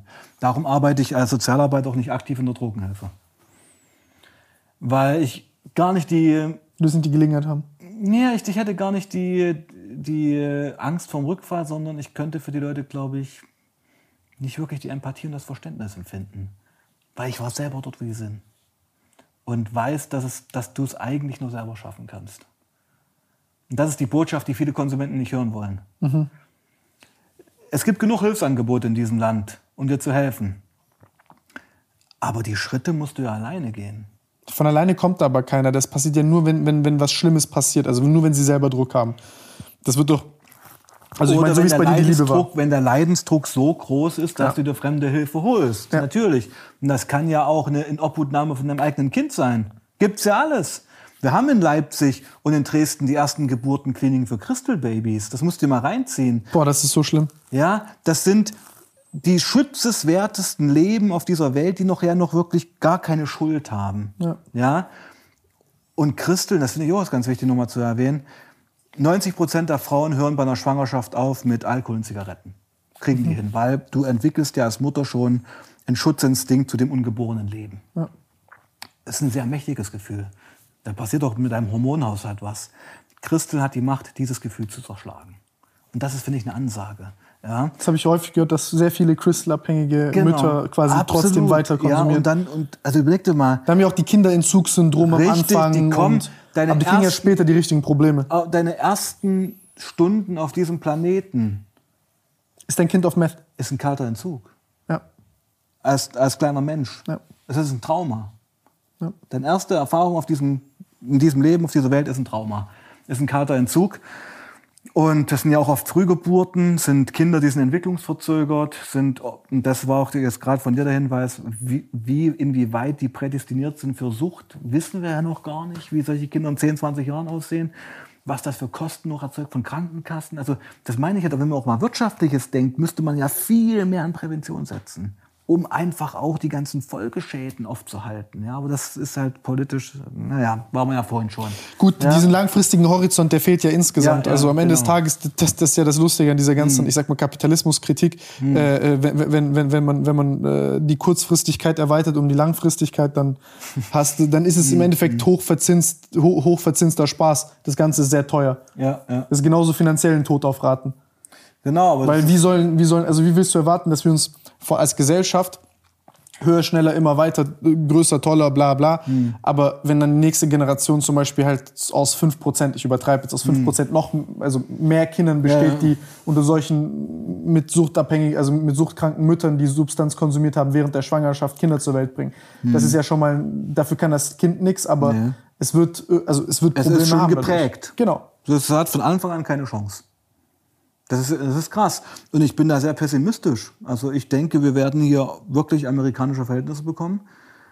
Mittelschicht, unser Vorbild. Mittelschicht wird wegbrechen. Das erlebt man jetzt schon. Also gerade so Niedriglohnsektor, Privatisierung von ehemals staatlichen Unternehmen. Und entweder hast du irgendwann Geld oder nicht. Und das war's dann halt. Ja, und dann ist, und das ist ja wirklich die Frage, wollen wir da hin? Ja, und ähm, also ich will da eigentlich nicht hin. Und ich sag mal, wir hätten schon noch die Power und auch das Geld ist ja da, da auch jeden mitzunehmen. Aber das ist wieder eine sehr politische Sache jetzt. Aber ich finde es halt gut, dass wir. Ich glaube, es ist viel mehr eine Einstellungssache als eine Geldsache, als ein Geldthema ist. Das, ja klar, aber Geld ist ja da. Das ist ja nicht der Punkt. Ja, das ist ja nicht der Punkt. Und Ge ich sag's mal anders. Wir leben leider in einer Gesellschaft, wo das Einsetzen von Geld immer einen Mehrwert haben muss. Einen unmittelbaren, ich verstehe, was du meinst. Ja, ja. Äh, muss ich sofort rechnen. Genau, es muss ich profitieren. Ja. Sich mit äh, sozial Schwachen auseinanderzusetzen, in die zu investieren, da, da zählt ja für den Kapitalismus das Wort investieren ja schon gar nicht, das wäre für die Geldverschwendung. Ja. Weil sie haben keinen Mehrwert für die, keinen wirtschaftlichen Mehrwert für die Gesellschaft und damit ist es eigentlich, naja, nicht wirklich gern gesehen. Und das ist halt der Punkt, ja. Das geht so lange gut, so eine Einstellung zum Leben, wenn es nicht deine eigene Tochter und dein eigener Bruder ist. Das, das, das, ja? ich verstehe, was du meinst. Das, hm. dasselbe Problem hast du ja auch mit Nachhaltigkeit. Also im Endeffekt hm. ist es halt so, diese sozialen Probleme, die, die, die, ähm, die Umweltprobleme, ganz viele Probleme, die eine hohe, also die dadurch gekennzeichnet sind, dass sie hochkomplex sind einerseits und andererseits über einen Zeitraum sich ent, also entfalten, der nicht akut und alarmant ist. Mhm. Ähm, und dadurch Leute, das ist ja eine ganz menschliche Sache zu sagen, das Problem habe ich heute noch nicht. Das ist ja genau wie der Raucher, der sagt, ich kriege ja nicht morgen Lungenkrebs.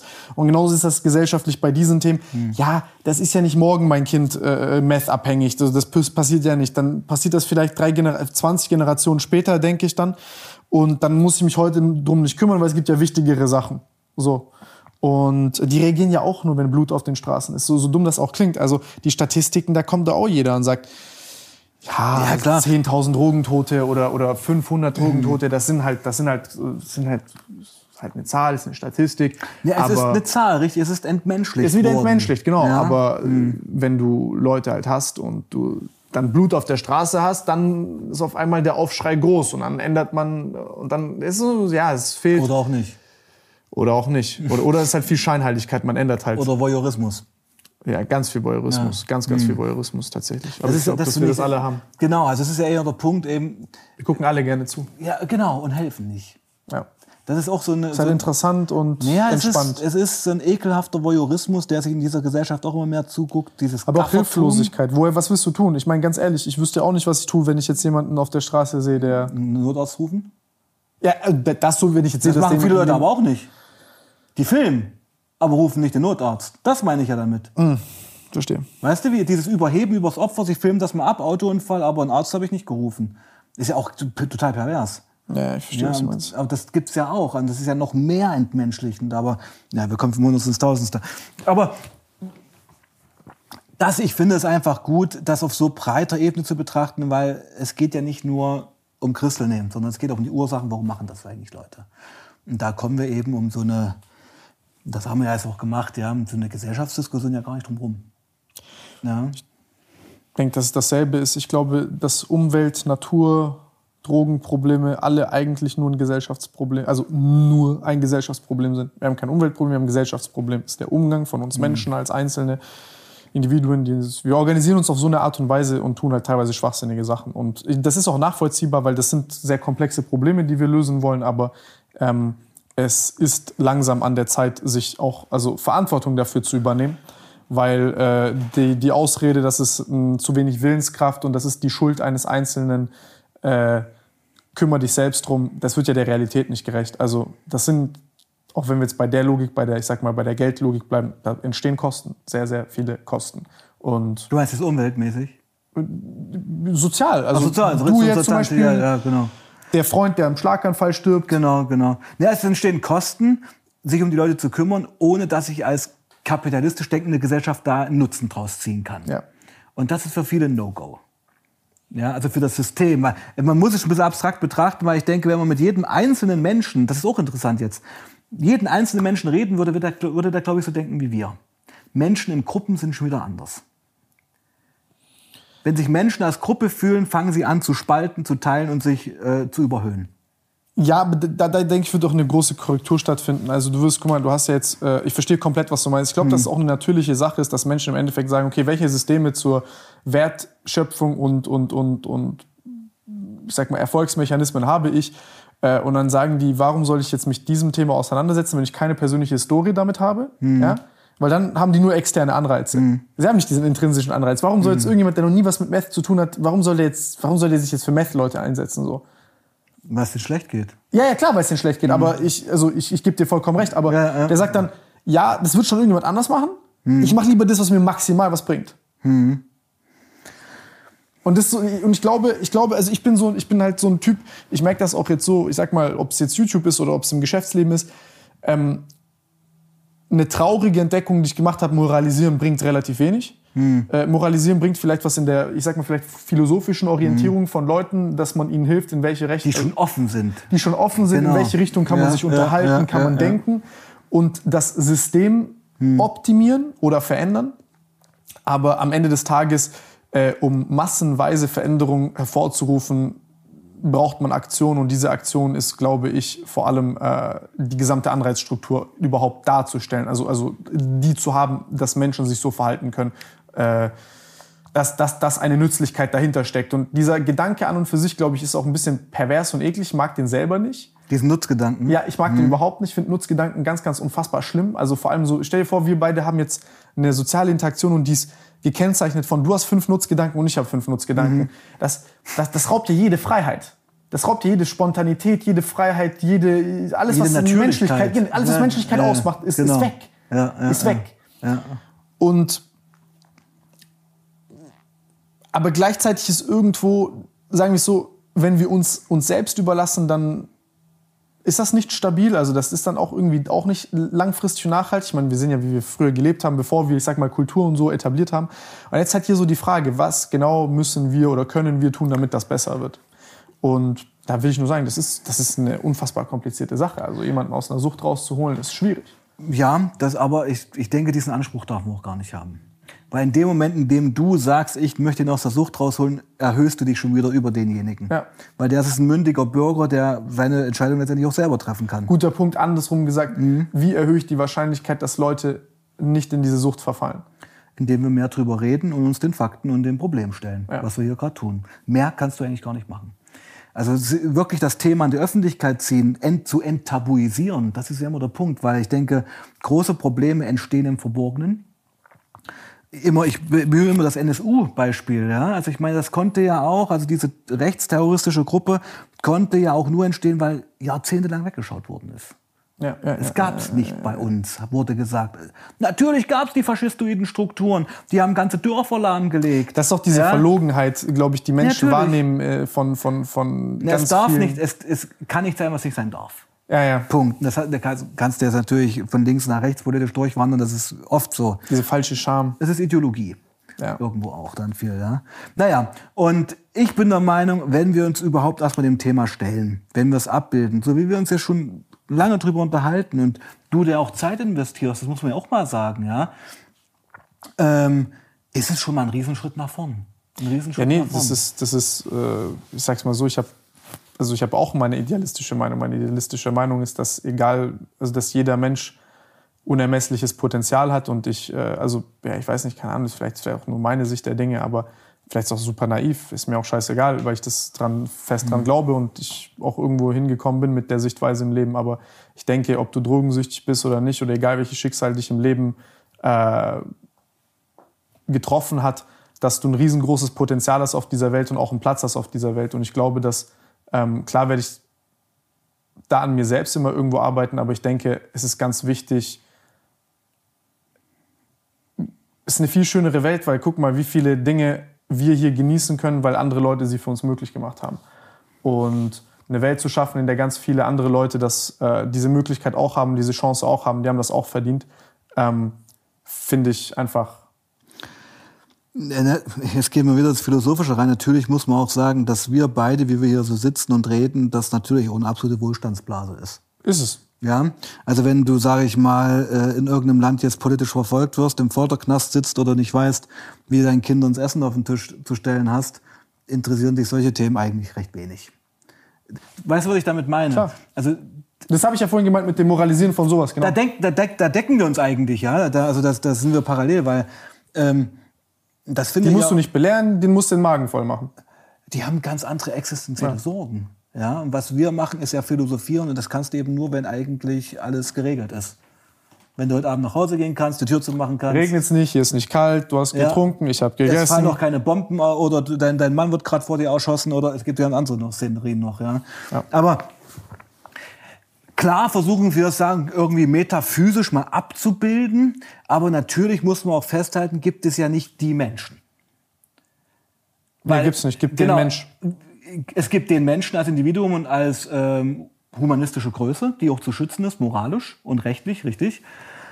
Aber der, sag ich mal, der Chinese oder der äh, Afrikaner in der, in der Subsahara-Zone hat, glaube ich, völlig andere Bedürfnisse als wir beide.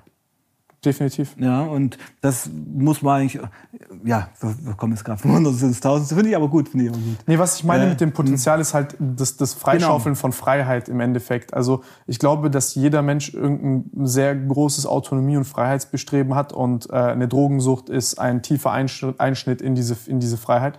Äh, ob, ob das jetzt dein Handy ist, äh, Social Media oder es Crystal Meth. die, befleckt die, würde ich sagen. So. Es raubt dir die Freiheit, glaube Ja, ich genau, sogar. Also du wirst, ja, genau. du ja ein Sklave der Substanz, du bist ein Genau. Sklave des Verhaltens, du bist ein Sklave Oh, des Mediums. Genau. Mhm. Und ähm, das ist eine Sache, die ist extrem schade und das ist aber auch eine Sache, die äh, wächst. Total. Der Profit wächst, viele Sachen wachsen, aber das wächst halt auch.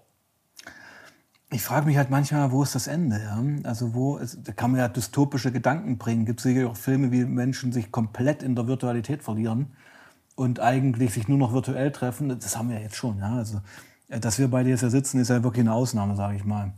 Also sonst wird ja viel gestreamt, gezoomt oder wie auch immer und Nachrichten geschrieben. Ja, aber es ist ja, es ist ja, es ist ja eine ganz lustige Sache. Ich weiß, das hat man ja bei Drogen auch, dass man sich eine selbst kreierte Scheinwelt aufbaut, ähm, die konnotiert ist mit einer sehr großen Sicherheit, einem aufgeblasenen Ego, wo man quasi in seinem eigenen Kopf ist, seinem eigenen Universum und man denkt, man hat recht, das ist super schlau, was man denkt, das ist super geil, was man denkt, das macht super viel Spaß.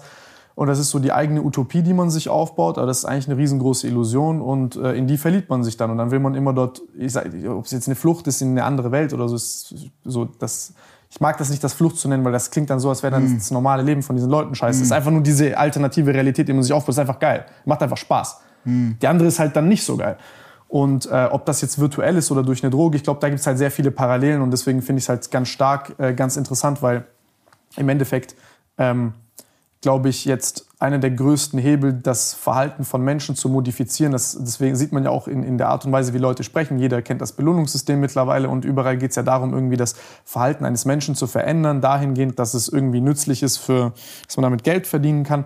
Und äh, an und für sich ist es auch nicht schlecht. Ich meine, du kannst ja auch Leuten, äh, könnten ja auch Medizin studieren mit Videospielen. Das spricht auch ihr Belohnungssystem an und macht ihnen Spaß.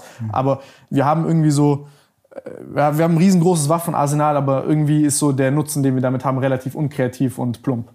Und äh, das, das finde ich dann, ja, das, das, das, deswegen finde ich sowas auch ganz interessant, weil ich glaube, dass, dass äh, du hast ja auch sehr viel wahrscheinlich über dich selber gelernt, will ich sagen, mit so einer Substanz. Also so viel über dich selber gelernt, wie du niemals hättest lesen können. Klar, also ich meine, du, du erlebst auf solchen Drogen natürlich auch extreme Situationen. Was ist anderes, wenn, wenn du drüber liest, was heißt es, paran also paranoid zu sein und du das lernst für eine Prüfung, als wenn du paranoid gewesen bist. Erstens das, genau. Und also man erlebt natürlich auch Menschen in extremen Situationen. Ja, und kriegt auch eine sehr gute Menschenkenntnis und auch über sich eine Kenntnis. Aber das kannst du eben nur nutzen, wenn du einen Ausstieg geschafft hast. Das nützt dir nichts, wenn du noch voll drin bist. Dann kannst du das gar nicht reflektieren und verarbeiten, kannst daraus keinen Nutzen ziehen. Und das meinte ich gerade mit diesem Potenzial, um das Genau. abzuschließen, weil sorry, ich bin da so auch häufig ein bisschen in Gedanken, weil Ja, ist das, toll. äh, Ja, das, das sind auch so ein paar Sachen, die einen ein bisschen treffen, muss ich sagen. Mhm. Äh, es ist, das sind ja Menschen, die haben emotionalen Spektrum durchgemacht, was geisteskrank ist. Die haben ein Leben durchgemacht, was ein ganz, ganz anderes ist. Und wollen jetzt wieder in die normale Funktionsfähigkeit für sich selber reinkommen. Nicht, weil sie für irgendjemanden arbeiten müssen oder so, sondern einfach nur, weil sie wieder, weil sie merken, okay, das, das, das ist nicht nachhaltig. Ich möchte gesund und ich habe mich dazu entschieden, so zu leben.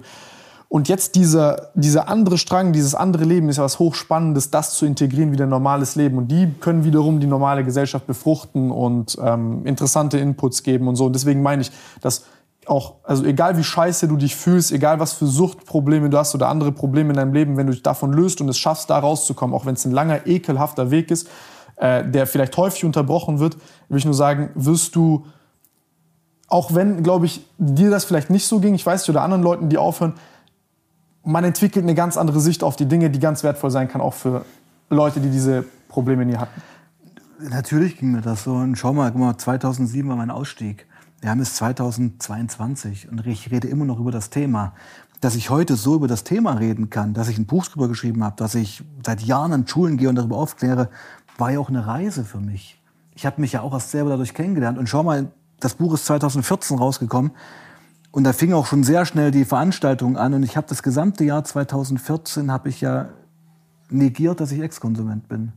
Ich habe mich ja nicht gleich geoutet. Mhm. Ich hatte ja Angst. Mhm. Ich hatte Angst vom gesellschaftlichen Stigma. Verstehe. Ich hatte Angst vom Arbeitgeber, Angst vor meiner Familie. Das war ja alles nicht so einfach, dass ich heute hier so sitze und dir wirklich eigentlich alles erzähle. Das ist ja nicht von heute auf morgen passiert. Weißt du? Und da gab es halt eine Situation, die erzähle ich auch immer gern. Hatte auch eine Veranstaltung in der Schule. Äh, das war 2014 und ähm, da saß in der ersten Reihe die Veranstaltung damals waren eigentlich nur Buchvorlesen. Da habe ich noch nichts über Christel erzählt. Warum auch? Weil ich war ja kein Konsument. Mhm, mh, Und es kam natürlich immer die Frage, Herr Kaspar, haben Sie konsumiert, wenn man so ein Buch schreibt? Und ich hab, musste halt immer drauf lügen. Mhm, ich habe immer mhm. gesagt, nee, habe ich nicht. Und das habe ich mich immer scheiße gefühlt, weil Krass. ich dachte, ja. Und dann saß da Angst, nicht ernst genommen zu werden, dann kannst du nicht sitzen in nee, Schulen. Nee, Angst, Angst vom Stigma, Angst mhm. vor der Verurteilung, Angst vom Job. Ich meine, süchtig zu sein und das sich zu bekennen, dachte ich, ist ein Stigma. Moment. Saß in der ersten Reihe auch wieder so ein Junge, fragte mich auch diese legendäre Frage, und Herr Kasper, haben Sie auch konsumiert? Und ich habe den dann sehr unfreundlich und unprofessionell abgebügelt, habe gesagt, nee, habe ich nicht, lass mich in Ruhe, weil ich konnte es nicht mehr hören. Ja? War ein innerer Konflikt. Und dann kam nach der Veranstaltung die Lehrerin auf mich zu und sagte, Herr Kasper, Sie müssen entschuldigen, dieser Junge ist immer frech und aufmüpfig, der ist nämlich ein Heimkind. Sie hat also den Heimaufenthalt des Jungen als Negativlabel verwendet. Und auf dem Weg zurück im Auto dachte ich mir, Mensch, Sebastian, dieses Kind ist ein Leben lang verarscht worden. Es wurde vielleicht misshandelt, missbraucht, weil es braucht einiges, um ins Heim in Deutschland zu kommen. Und jetzt stehst du bei diesem wichtigen Thema vor ihm und lügst ihn auch noch an. Das war so ein starkes Bild, dass ich mich eine Woche später in einer überregionalen Zeitung geoutet habe als Ex-Konsument. Und dann ist was ganz Wichtiges eingetreten, eine ganz wichtige Lebenserfahrung, alle Ängste, alle Sorgen, die ich hatte bezüglich des Outings, sind nicht eingetreten. Die Leute bewundern dich dafür, weil jeder hat Leichen im Keller. Jeder hat Schwächen, zu denen er eigentlich gerne stehen würde. Aber sie trauen sich nicht. Das ist immer wieder bei deinem Thema auch ein bisschen, ja. Ich habe eigentlich aus einer Krankheit, aus einer Schwäche, durch eine Reise, die ich gemacht habe, das habe ich, ich habe mir ja nie vorgenommen, hier so zu sitzen im Jahr 2022, eigentlich eine Stärke gemacht. Und das ja. empfehle ich jedem auch in seinem Leben. Und das deckt sich genau mit dem, was du gerade gesagt hast. Ja, es geht nicht darum, was du im Leben getan hast. Es ist wichtig, die Kurve zu kriegen. Und aus diesem Tal, was du durchschritten hast, was Schönes zu erschaffen, was Nachhaltiges, was Kreatives. Das könnte man fast arm sagen. Ja, ja kann, man, kann man echt. ja, kann man genau. echt, kann man echt, kann man echt. Mhm. Ich habe eigentlich nichts mehr zu sagen. Außer ja. was, wenn jetzt irgendjemand hier vielleicht einen Schluss gefasst hat, auch wenn es eine einzige Person ist, mehr mhm. als genug. Mhm. Ähm, nicht mehr als genug, aber genug, Schon dass viel. ich mich sehr freuen würde. Ja. Ähm, was, was würdest du ihnen ans Herz legen? Wo sollen sie sich melden? Was können sie tun?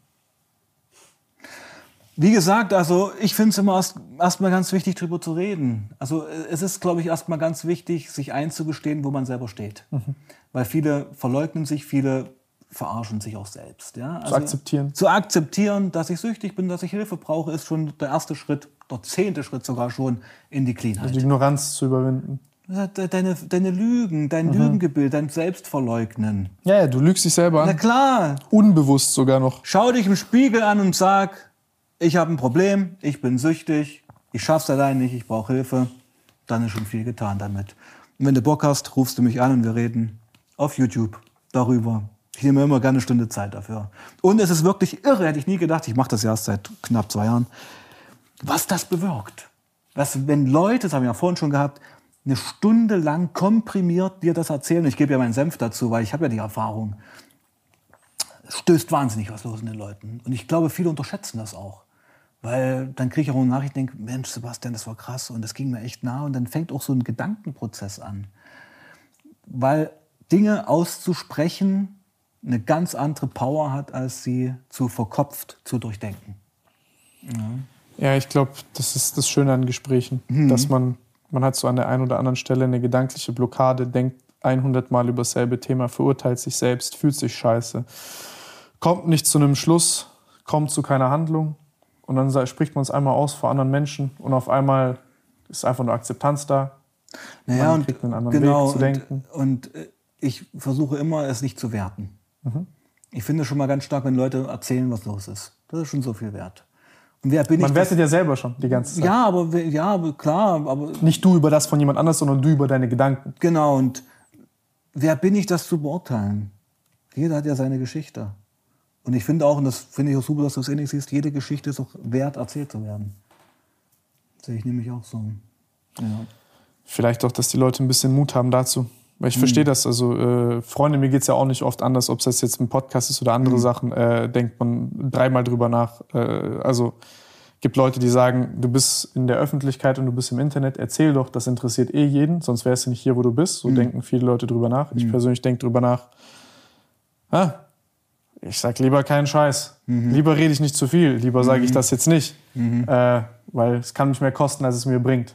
Und ich habe auf jeden Fall sehr viel Sympathie für Leute, die genauso denken, aber ähm, ihr verbaut euch mehr, als es euch bringt. Einfach manchmal un, ohne zu viel Gedanken sich zu machen, einfach drüber sprechen und falls ihr das Problem habt, einfach bei Sebastian anrufen und genau oder mein Buch lesen. Das, Was wir auch verlosen wollen, ist glaube ich, oder? Gerne. Ja? Wie, viel, wie viele Exemplare gibt es zu verlosen? Ja, ich habe jetzt drei mit, eins für dich und wollen wir zwei verlosen? Dann sind die Chancen höher. Ja, okay, dann verlosen wir zwei. Also hier ist das Cover, wollte ich auch meine Kamera halten. Genau. Witzig, ich, ich, ich schreibe natürlich ein Autogramm rein. Ich signiere es. Sehr gut, sehr gut, sehr Du gut. bekommst sogar eine Widmung. Wie können wir das machen? Dass, äh, ich bin kein Gewinnspielexperte. Kommentare ja? und dann ein, so eine Losgeschichte, das habe ich schon mal gemacht. Was für ein Kommentar sollen Sie schreiben? Ja, am besten einfach nur, dass ihr, äh, das, ihr schreibt am besten, dass ihr das Buch haben wollt, weil sonst äh, schreibt irgendjemand einen dummen Kommentar. Ja, du kannst ja den Titel von dem Buch schreiben, Zone C. Okay, genau, kann man ja einfach noch drunter reinschreiben, schreibt Zone C rein und dann kriegt ihr, habt ihr die Chance, äh, eins von Sebis Büchern zu gewinnen. Falls ihr nicht unter den Gewinnern seid, unten in der Beschreibung ist auch das Buch verlinkt, dann könnt ihr äh, kaufen und durchlesen. Und ansonsten, vielleicht hat es jemand von euch gelesen, dann könnt ihr ehrliches Feedback geben, ohne uns zwei, die hier äh, befangen sind und Interessenskonflikte also haben. Unter fünf Sternen nehme ich nichts ernst. ja, alles gut. Nee, genau. aber äh, der Klapptext liest sich gut und äh, ich. Wirst auch mal reinlesen. Ich habe ich hab, ich hab schon im Klapptext ein paar Sachen gesehen, Parallelen zu dir. Deswegen, ich finde so, ich sag mal, Geschichten, die so eine persönliche Parallele haben, immer extrem gut, weil dort die Information auf so eine schöne Art und Weise verarbeitet ist. Ist ein Einblick in meine Seele. Ja. So muss man es sagen, ja. Genau. Alrighty. Okay, Sebastian, vielen, vielen Dank für deine Zeit. Vielen Dank, dass ich hier sein durfte. Nicht zu danken, war eine krasse Geschichte und äh, wir sehen uns beim nächsten Mal, Freunde. Macht's gut. Ansonsten, falls ihr irgendjemanden habt, den ihr gerne hier haben wollt oder Fragen an Sebastian habt, einfach in die Kommentare. Äh, ich lese das ja sowieso nicht. Meth macht das Spaß. ich gucke mir das dann an. Äh, und dann sehen wir uns beim nächsten Mal, Freunde. Macht's gut. Ciao.